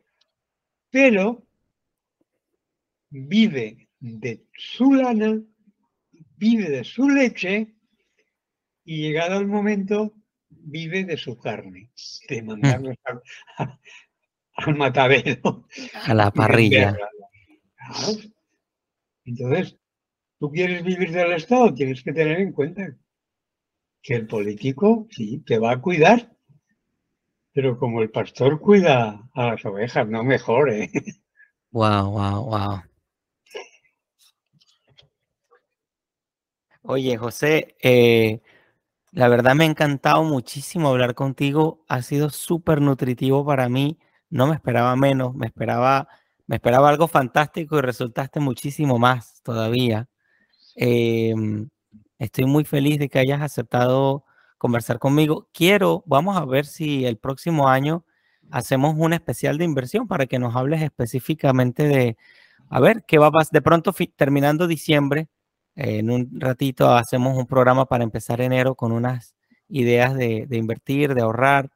Soy muy partidario de lo mismo y cada vez me convenzo de que el mundo de hoy exige que, sepamos un poco de eso, o mucho más bien. Es que uno, uno de los errores que comete la izquierda cuando habla del liberalismo es que nos acusan de ser consumistas. Pero borrico. Sí. Somos capitalistas. Y el capital se forma ahorrando, no gastando. Así es. Si te gastas todo lo que tienes, eso es el consumismo. Así es. Si quieres ser capitalista, tienes que ahorrar una parte e invertirla. Pero el propio nombre del capitalismo viene del capital y el capital se forma ahorrando. Que yo no sé por qué actualmente tanto a Europa como a Estados Unidos, como a toda Latinoamérica, les dicen que son países capitalistas.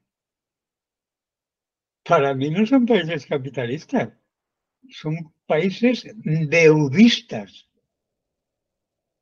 porque no tienen capital, tienen deudas. Todos los países que te he nombrado tienen unas deudas tremendas.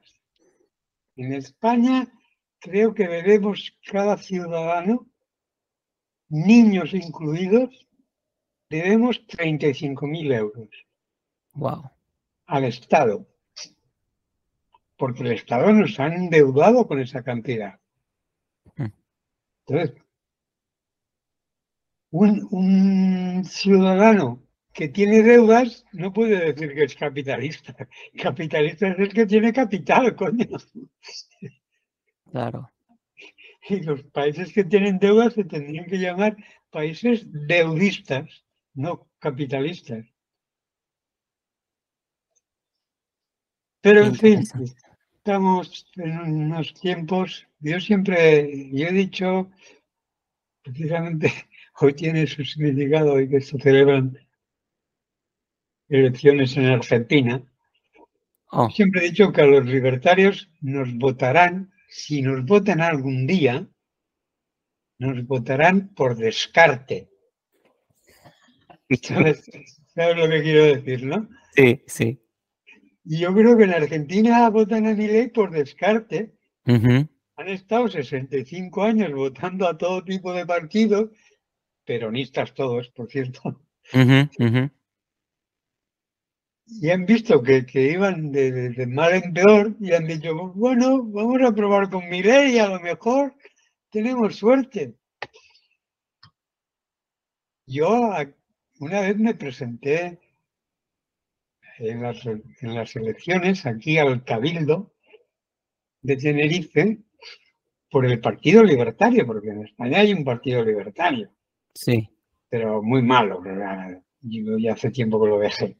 Pero en aquel tiempo era del Partido Libertario, incluso fui en una candidatura. Y ya, no sacamos nada. O sea, a nivel de España sacamos un 0,06%. Pero fíjate ah. que en Tenerife sacamos un 0,16%. Está bueno. Más del doble de la media. aquí, tenemos un grupo que todos los meses, todos los últimos sábados de mes, el sábado que viene toca, celebramos lo que llamamos los desayunos libertarios. Conchale, qué bueno. Nos reunimos en una cafetería, en la terraza, Ahí va que quiere y tenemos una tertulia de dos, dos horas y media. Va que quiere, se habla de lo que se quiere, no hay orden del día, se habla de todo. A veces incluso forman grupos, un grupo habla de una cosa, otro de otra. Pero es, lo que me mantiene un poco, pues esa gente, ¿no? Que, que todavía cree en la libertad y cree, pero tenemos pocas esperanzas en, en el próximo gobierno, porque es que es curioso, en este momento el gobierno de España, ¿sabes de quién depende? ¿Has oído hablar de Carles Puigdemont? El nombre me, suena. Es el presidente de, de un partido catalán. Él está huido de la justicia española. Está en busca y captura. Hmm. Porque organizó un referendo ilegal y está huido. Bueno, pues ahora el que elijan a Pedro Sánchez presidente depende de este señor. Hmm. Y sabes una cosa, chascarrillo, este señor estudió el bachiller en el mismo colegio que lo estudié yo. Wow. Qué pequeño es el mundo, ¿ah? Pequeño, sí. Pero es que es de locos que dependas de un señor que es un prófugo de la justicia. Hmm. Pues lo que diga este señor, si vota a favor, sale elegido si, vota en contra, no sale elegido y repetimos elecciones un país de locos. Bueno, me gusta, me gusta recordar la idea que una vez escuché de que tal vez nosotros no cambiaremos el sistema, pero definitivamente crearemos un sistema para nosotros, porque, bueno, precisamente cuando nos reunimos, cuando compartimos, cuando nos conocemos, cuando difundimos y ponemos de nuestra parte, eh, pues sí, eh, es, es un poco al margen de todo, pero Creo que todas las cosas que han valido la pena en la historia o en la vida se han hecho al margen de, al margen de la autoridad local, al margen del gobierno. Sí, pero sabes una cosa. Todos los países y todos los gobiernos están de acuerdo en una cosa, y es que el liberalismo es lo peor para ellos. Claro. ¿Sabes qué? ¿Has oído hablar del Liberland? He escuchado, sí. Sé más o menos qué pasó ahí, sí. Bueno, como anécdota te diré que aquí detrás mío, en la pared de detrás, hay una bandera de Liberland. Oh, qué bueno. Sí. Bueno, Liberland es el intento de hacer un Estado libertario. Cogieron un terreno que llevaba 20 años sin reclamarlo a nadie. Cuando un terreno no lo reclama nadie, lo puedes hacer tuyo. Te puedes quedar con él. Claro. Entonces, un político serbio dijo, bueno, pues me lo quedo yo y creo aquí Liberland, un país libertario. Y estaban, emitiendo, pasaportes y credenciales y todo. Sí, sí, y dando nacionalidades. Y, sí. Yo no, no lo hice, pero un amigo mío sí que es ciudadano de Liberland, pero no nos dejan entrar en Liberland. Y nos dan largas. O sea, han utilizado a países que, son una casa con un jardín o, mucho más pequeño, pero a este país no, no están largas, no, no, no lo autorizan. Cuando no tienen motivos para no autorizarlo, el único motivo es que no quieren ver un ejemplo libertario en el centro de Europa. Es lo peor que les podía suceder. Claro. Pero va a pasar, va, va, a pasar, yo creo que va a pasar, mira, toda, tanto el Internet, tanto las redes sociales, el, el Bitcoin, las inversiones, como tú lo has descubierto, esto que es el mensaje de libertad, esto está creando, un, esto es una olla de presión, así lo veo. Eh. Mira, ¿sabes qué me he dado cuenta los dos últimos días, los dos los últimos días? Que las bolsas mundiales están bajando todas y que lo único que sube es el oro, oro ah. siempre ha sido un valor refugio, y el Bitcoin. El Bitcoin ha subido estos días. O sea que se está convirtiendo en un valor refugio. Sí. Lo cual es muy bueno para el Bitcoin. Sí. Que se convierta en, un, en un, valor refugio. En una moneda que, que, que nadie la puede evaluar, nadie la puede. Que eso funcione. Y, y, y, que no ha sido por decreto oficial ni que ha sido por, por, por ingeniería social, ha sido algo propio del, orden espontáneo de la gente, como lo es la música. Bueno, la música que conocimos antes de la música industrializada, que ahora es una cosa muy diferente, pero la música, el lenguaje, eh, y bueno, y hoy en día estos canales de YouTube como el suyo y el mío. Sí, o sea, yo agradecido estoy a YouTube que me permita no aspiro a, ¿sabes? Si, yo aspirara o hubiera contratado a alguien que, dominara los medios. Y perdona, yo la mitad de mi vida la he dedicado a, vender cosas. Ok. O sea que de alguna manera me conozco las trampas del vendedor y los recursos del vendedor, ¿no? Pero no he querido usarlas. Porque yo ahora no vendo nada. Oye, el que sea inteligente, que vea, mire, y si quiere apuntarse, porque el que quiera invertir como invierto yo puede hacerlo. Yo todos los, todos los viernes compro acciones de un valor nuevo. El sábado lo publico. Ok. Y el lunes, el que quiera puede comprarlo. Ok. no le digo a nadie que lo compre. Claro. Pero puede hacerlo, puede y puede ganar lo mismo que gano yo.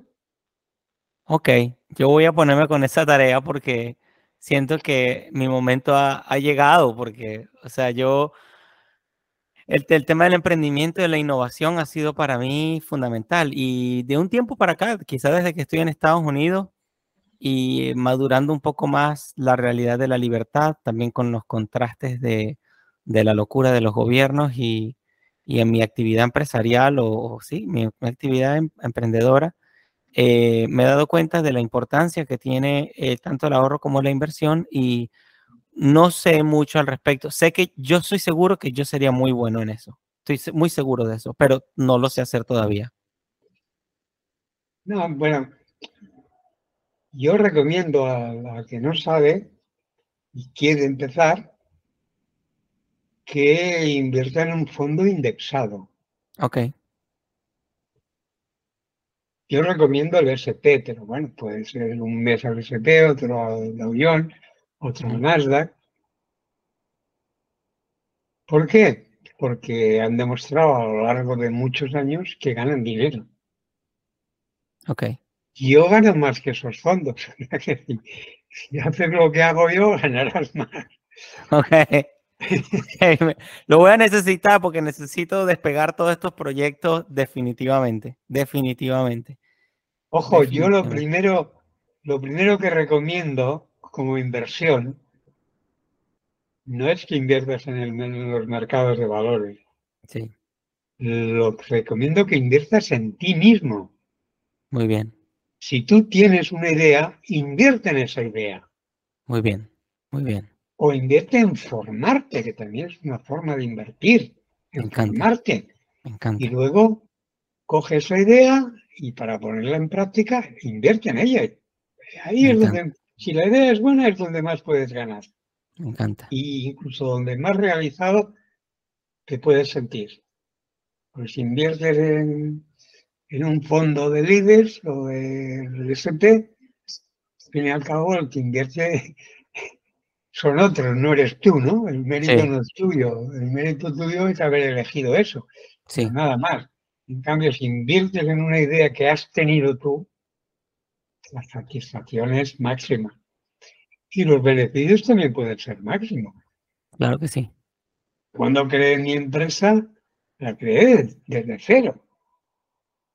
yo empecé esa empresa con un crédito de dos millones de pesetas. ¡Uh! Tuve que pedir un crédito para empezar. Por fortuna el, banquero me conocía porque ya había pedido otros créditos para otras cosas y yo había respondido siempre pagando el crédito. Yo creé también una, una tintorería, fíjate qué cosa, ¿no? una tintorería de lavado en seco.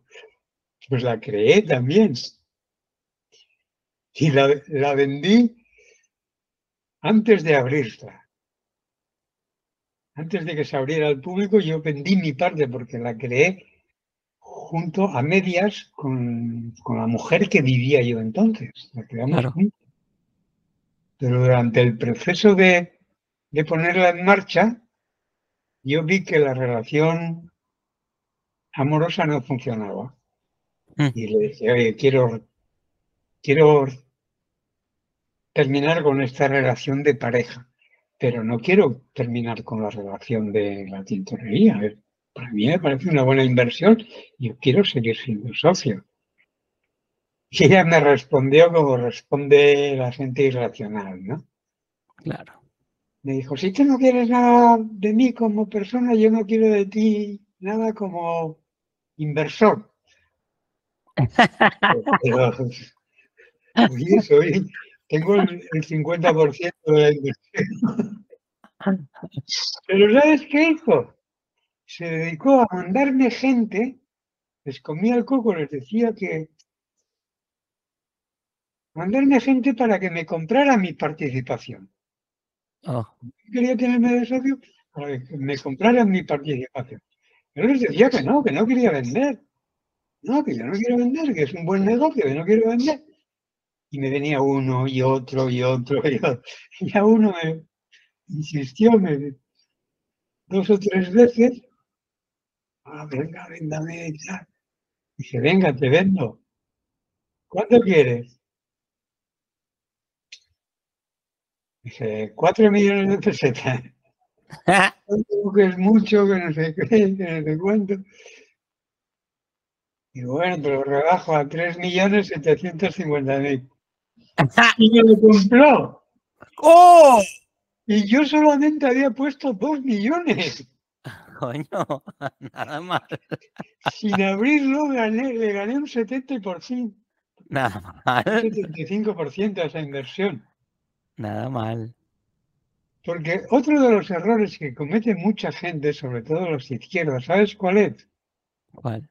Que cuando van a hacer un negocio contigo o una operación de compra y venta, le importa mucho más lo que ganes tú que lo que gana él. Claro. ¿Entiendes? Yo si te compro cualquier cosa, lo que sea, me fijo en lo que yo voy a ganar. No me fijo en lo que vas a ganar tú. Me encanta. Si ganas mucho, mejor para ti. Me importa lo que voy a ganar yo. Me encanta. Y el que venía a comprarme a mí se fijaba en que como yo no quería vender, aquello debería valer mucho. Entonces fue capaz de pagarme 3.750.000. Y le gané un 75% sin haber trabajado, sin haber abierto todavía el negocio. Coño. Qué bueno. Fue buenísimo. Pero ya te digo, yo he trabajado, he trabajado para otros en, fábricas de envases metálicos, de cartonajes, de, de conservas, en fábricas de conservas. He hecho venta ambulante por, por mercadillos ambulantes de, los pueblos. Por cierto, que, que lo que vendía era música. Qué interesante bueno, mejor dicho, vendía soportes musicales. discos de vinilo y cintas de cassette, que es lo que se vendía entonces. Y me iba muy bien. No lo Porque dudo. tenía- ¿Eh? No lo dudo. ¿Sabes por qué? Porque, primero, cuando yo tenía el... Ah, y una, creé también una tienda de artesanías. Pero claro, era cuando yo estaba en el PSOE, era secretario general. ¿Y cuál era el problema? Que la gente eh, en mi ciudad estaba a divertir. Estaba dividida como está hoy dividida izquierda y derecha, ¿no? Claro, Entonces, a mi tienda, como yo era un personaje muy significado de izquierda, a claro, mi, a mi tienda no venía nadie de derecha. claro. Se tenía que conformar, en vez de con la clientela de todo el pueblo, con la mitad de la clientela.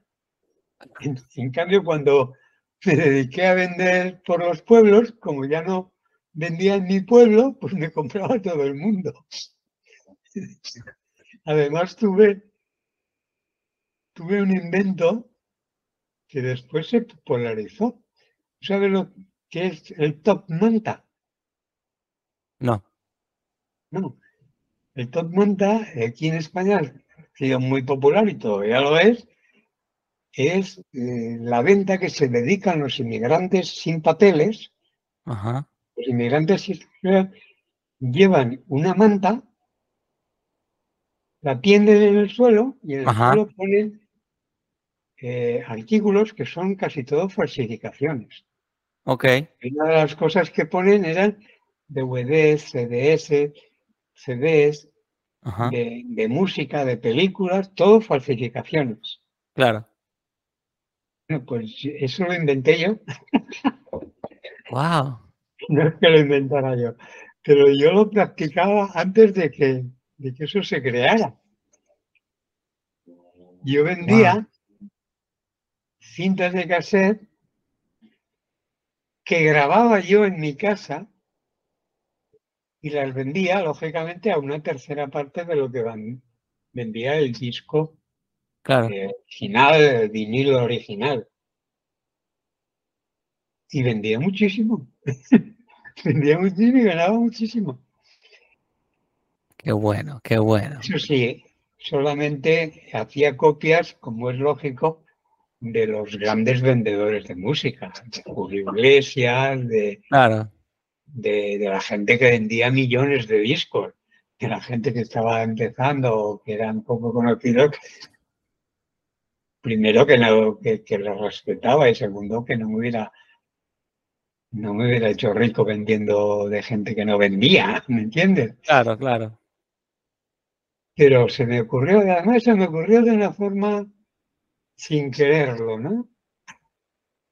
Pues tú sabes los mayores consumidores de música son los jóvenes, los adolescentes, Tiene lógica.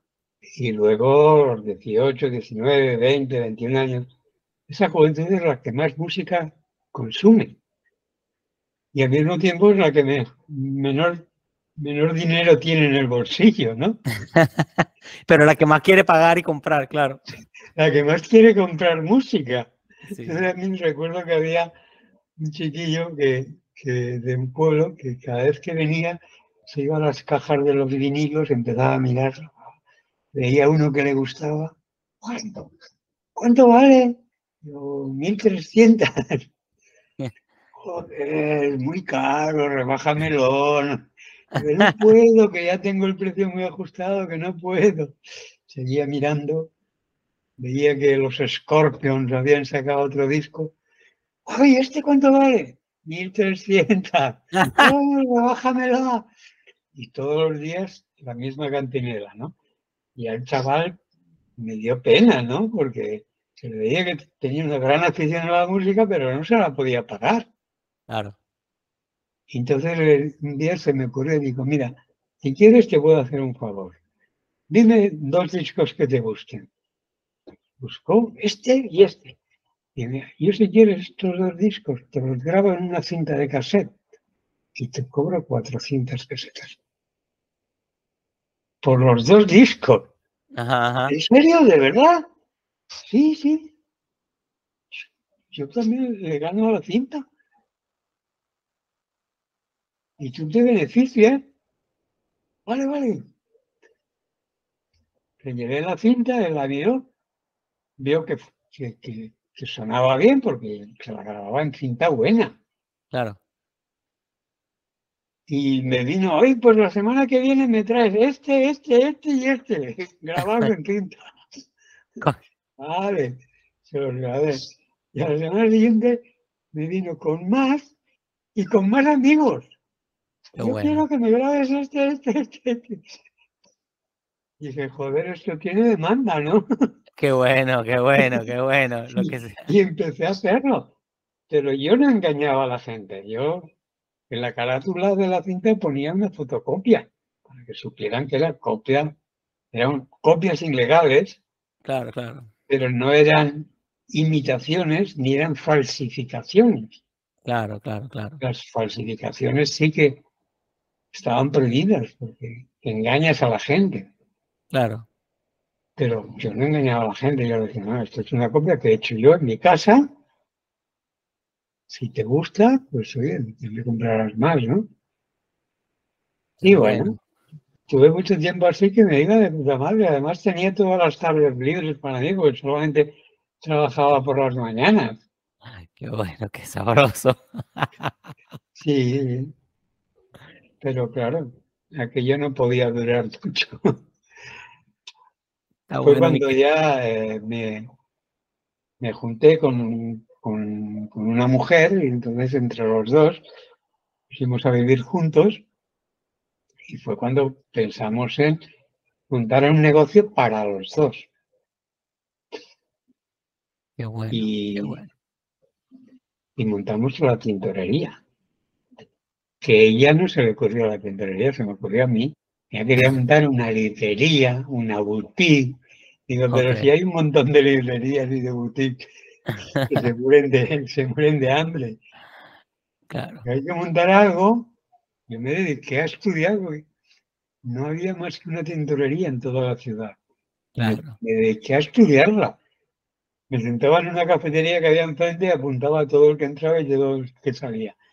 Con qué prendas entraba y con qué prendas salía empecé a hacer números, a calcular la posibilidad de beneficios y llegué a la conclusión de que con solamente que le quitáramos el 30% de la clientela, ya podía funcionar mi, mi ¿Qué es lo que hay que hacer? Antes de montar un negocio, que estudias la viabilidad de ese negocio. ¿Me entiendes? Claro. Hasta es que luego, como esta me mandaba a gente a comprarla, pues yo vendí, ya me deshice de la tintorería. Oye, qué interesante. ¿A qué me dediqué después de la, después de la tintorería? A la tienda de, de, de artesanía. Okay. tuve una experiencia también que me sirvió para ver una cosa. Porque no la monté yo solo. Yo no tenía dinero, vivía el día. Claro y la tuve que montar. Yo eh, me había casado por primera vez, estaba casado, la monté con otros dos matrimonios recién casados, que eran amigos, con otros dos matrimonios. O sea, la, montamos tres matrimonios. Y lo montamos pues, en plan socialista, ponemos la misma cantidad de, de capital y luego el trabajo, trabajamos los tres y, beneficios igual para todos. Al final, eh, yo que estaba en paro, porque me habían despedido, ah, porque también trabajé en una autoescuela, me habían despedido, estaba en paro, yo estaba en paro. Yo eh, decidimos que yo trabajara ocho horas y los otros dos matrimonios, uno trabajaba cuatro horas por la tarde y otro cuatro horas por la mañana. Yo como trabajaba cuatro horas más, cobraba, media jornada. Claro. ¿Y qué pasó? Pues que no funcionó.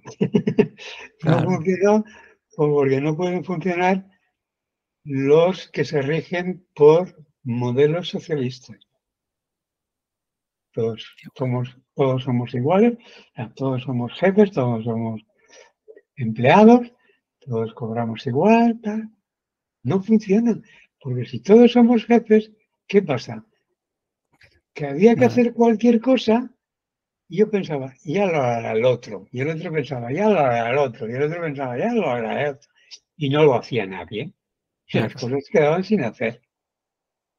Entonces, las cosas más había que barrer, por ejemplo.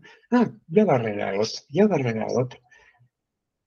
Y no se hacía. Y entonces la, la, tienda entró en pérdidas. Wow. Hasta que un día yo me cansé y, les dije, mira, yo os vendo mi parte o os compro la vuestra. Elegid lo que queráis.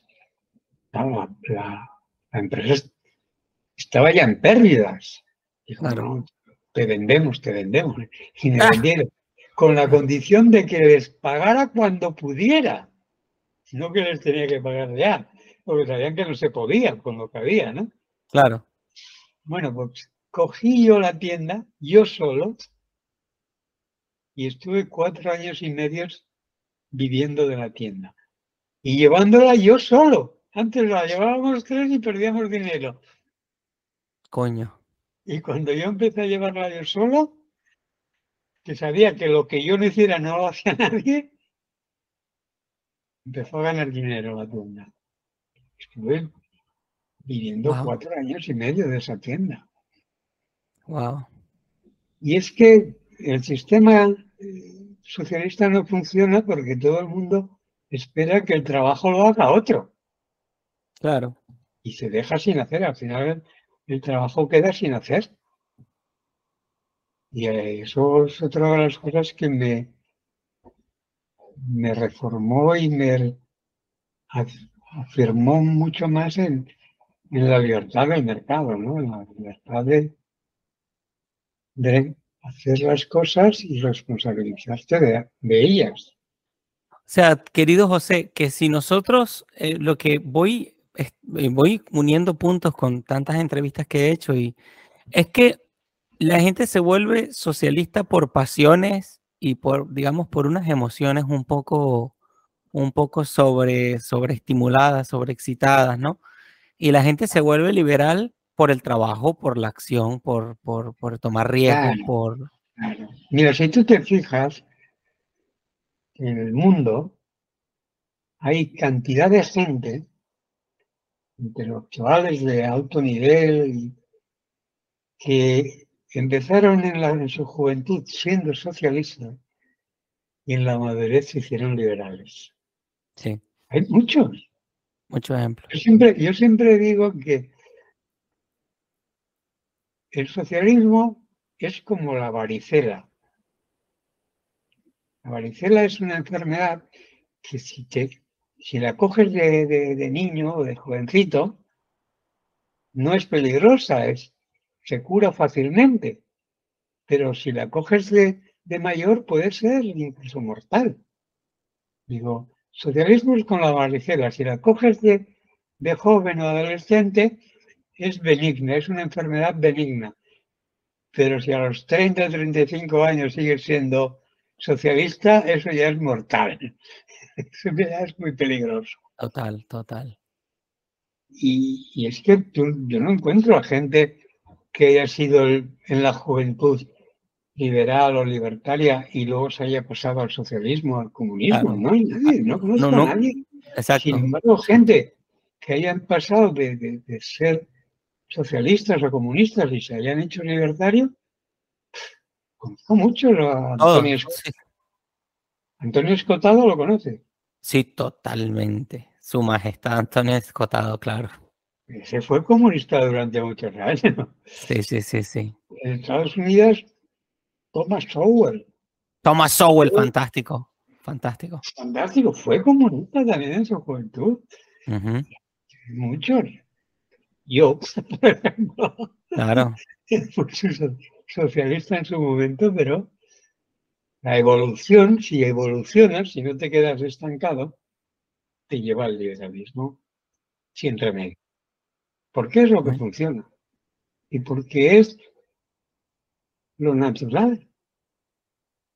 Y sobre todo porque tiene una cosa que no tienen ni el socialismo ni el comunismo menos.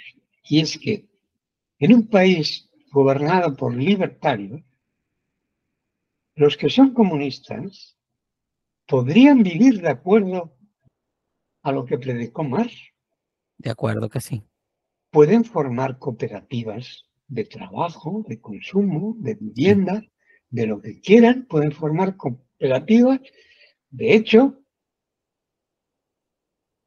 hay unas cooperativas que han funcionado en el mundo y que hoy en día están desgraciadamente de moda. Son los kibbutz. Oh, sí, los kibbutz. Los kibbutz, ¿has oído hablar de ellos? Sí. Bueno, yo cuando era joven y, socialista, con un amigo estuvimos mirando, informándonos lo que era el kibbutz y estábamos dispuestos a irnos a Israel a un kibbutz.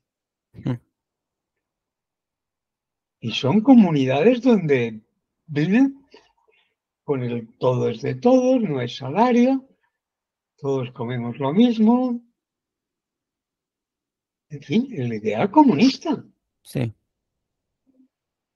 Y paradójicamente ahora estamos viendo cómo jamás lo apoyan las izquierdas europeas y mundiales cuando ha matado y asesinado a, comunistas. Mm. Porque las, primeras matanzas se produjeron en kibbutz. Y han asesinado a un montón de, gente que vivía en los kibbutz. Son comunidades comunistas. Sí. Y los de izquierda se apoyan a Hamas, que los asesina. Es que son tan incongruentes bueno, pues como te decía, en un país liberal o libertario, si, quisiera vivir como comunista podría hacerlo. Pero en un país comunista está claro que a un libertario no le dejarían vivir. Lo llevarían a un campo de concentración o lo matarían directamente. Solamente por ese hecho ya es mucho mejor que cualquier otro sistema que, que pueda existir, el libertarismo porque yo te permitiría a ti vivir, pero tú a mí no me permitirías vivir. Coño. Sí. Oye, querido José, me, ha encantado compartir esta entrevista contigo. Eh, vamos a seguir en contacto. Voy a tener que ya cerrar eh, porque voy a un appointment que ya tengo, pero eh, quiero volver a conectar contigo y, y, ofrecer otra, si pudiéramos hacer a final de año, con todo lo que vayas vayamos viviendo en lo que queda del año, tener una, un, no sé, una insight, una, una perspectiva sobre el año que viene y hablar un poquito de cierre de año, si quieres, a final de, diciembre. Y... Bien, tú sabes que, yo no tengo obligaciones, más que las que yo me creo, Exacto. y poquito más, y por lo tanto conmigo puedes contar cuando quieras. ¿eh? Gracias, José. Solamente me das un toque con antelación para que no adquiera ningún otro compromiso ¿eh? y hablamos de lo que tú quieras. Claro que sí, José. ¿Y, me, regalas palabras de cierre antes de irnos? ¿Qué, puedo reír? No, las palabras de, de cierre es el libertarismo versión abreviadísima. Vive y deja vivir. Total. Esa es la versión más corta del libertarismo. O la que te he dicho antes de mi madre. Sí. No agredas y no robes. Todo lo demás, ¿por qué no tener libertad para hacerlo? Sí. Mientras no robes ni no agredas a los demás, haz lo que quieras. Sé libre para hacer lo que quieras. Muy sabio. Muy sabio, mi querido José. He, disfrutado, mira, yo he vivido una película mejor que en cualquier cine escuchándote. ¿Ok? Me he imaginado Perdona, ¿es posible que esto lo has grabado? Sí. ¿Me lo, me lo puedes mandar?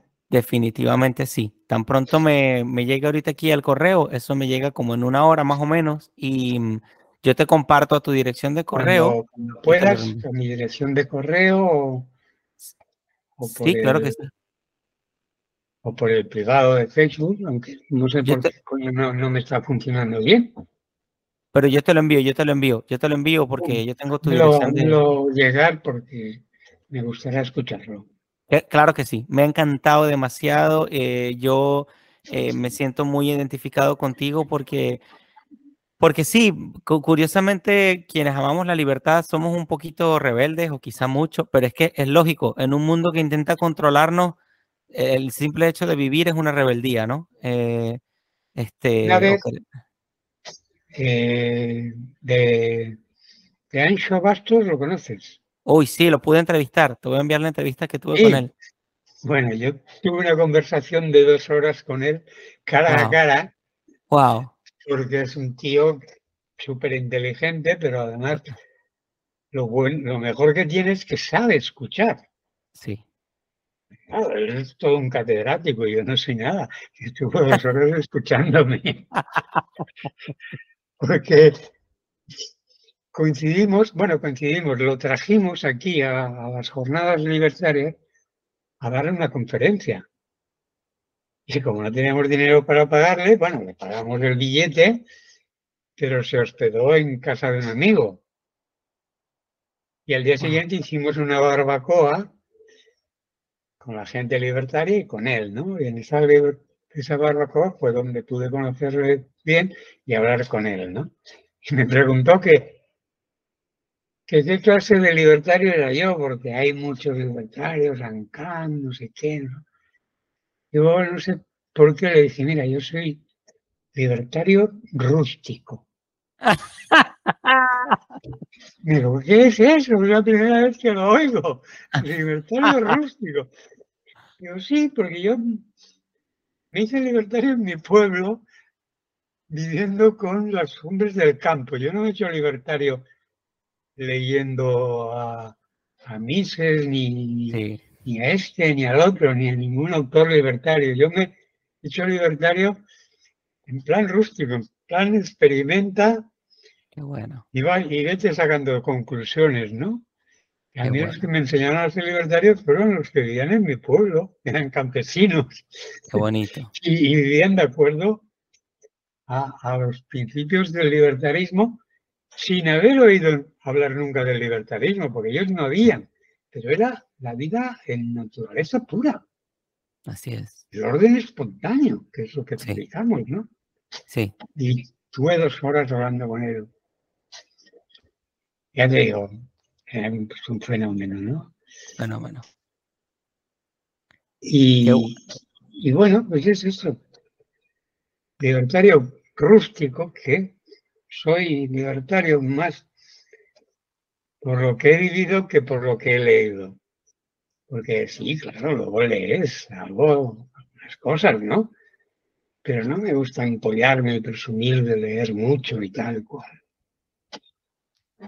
Me gusta leer, intentar ponerlo en práctica, a ver lo que dice este, si es factible en la práctica, en la vida diaria, en el y la mayoría de las cosas que, escribieron, pues, pues Mises, pues Bastiat, pues Hayek, pues toda esta gente las pones en práctica y ves que funcionan. Ah, te pones a poner en práctica lo que predicaba Marx y ves, coño, que no funciona. Claro. y siempre digo que el socialismo es como un puzzle. un puzzle que está hecho de, muchas piezas, de bonitos colores y bonitas formas, que se van lanzando piezas y tú las coges porque son muy bonitas.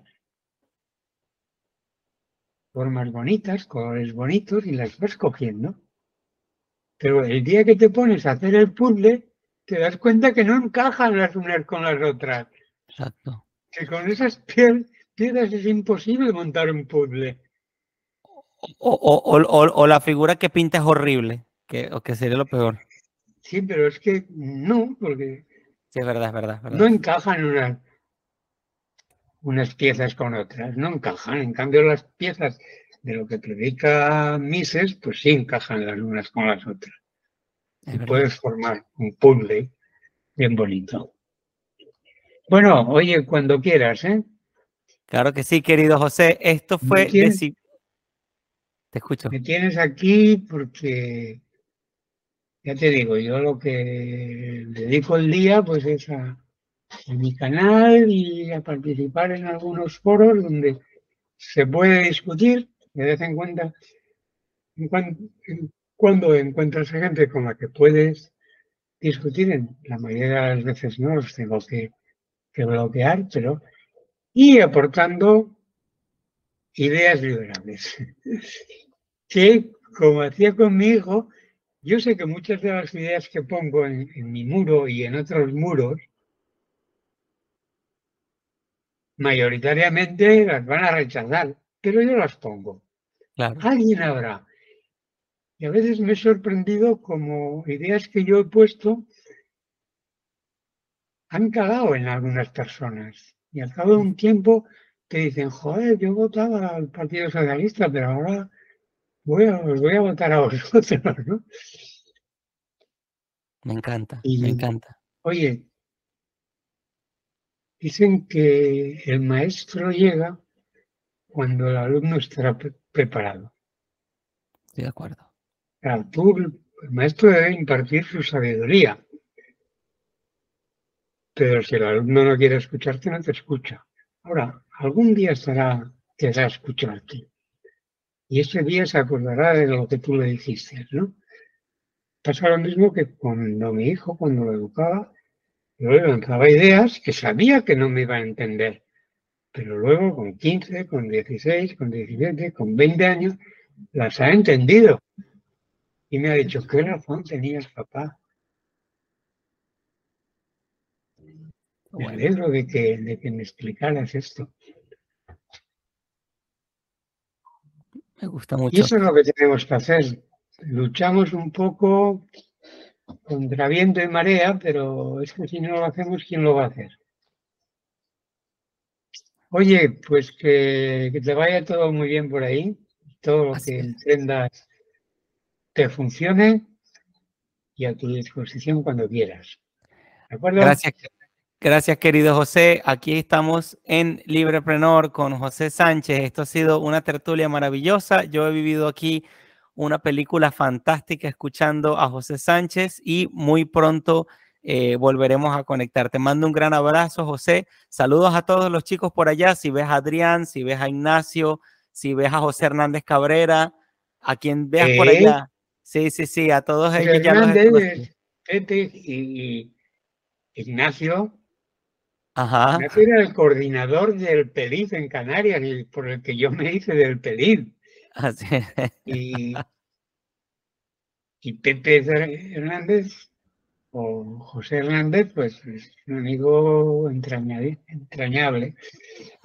Eh, normalmente los veo los, los últimos sábados en los desayunos liberales ya que, ya que de pronto lo vas a ver este, este sábado, mándales un gran saludo, mándales un saludo de mi parte y yo te voy a mandar por, por Facebook las entrevistas que les hice a ellos. Ok, sí. Te mando un gran abrazo, José. Gracias por tu tiempo y toda tu, son, son dos grandes amigos, además de compartir, son también bellas personas cuando y yo estaba en el hospital, que te he dicho antes, han venido al hospital a verme y hay que hacer 40 kilómetros, ¿no?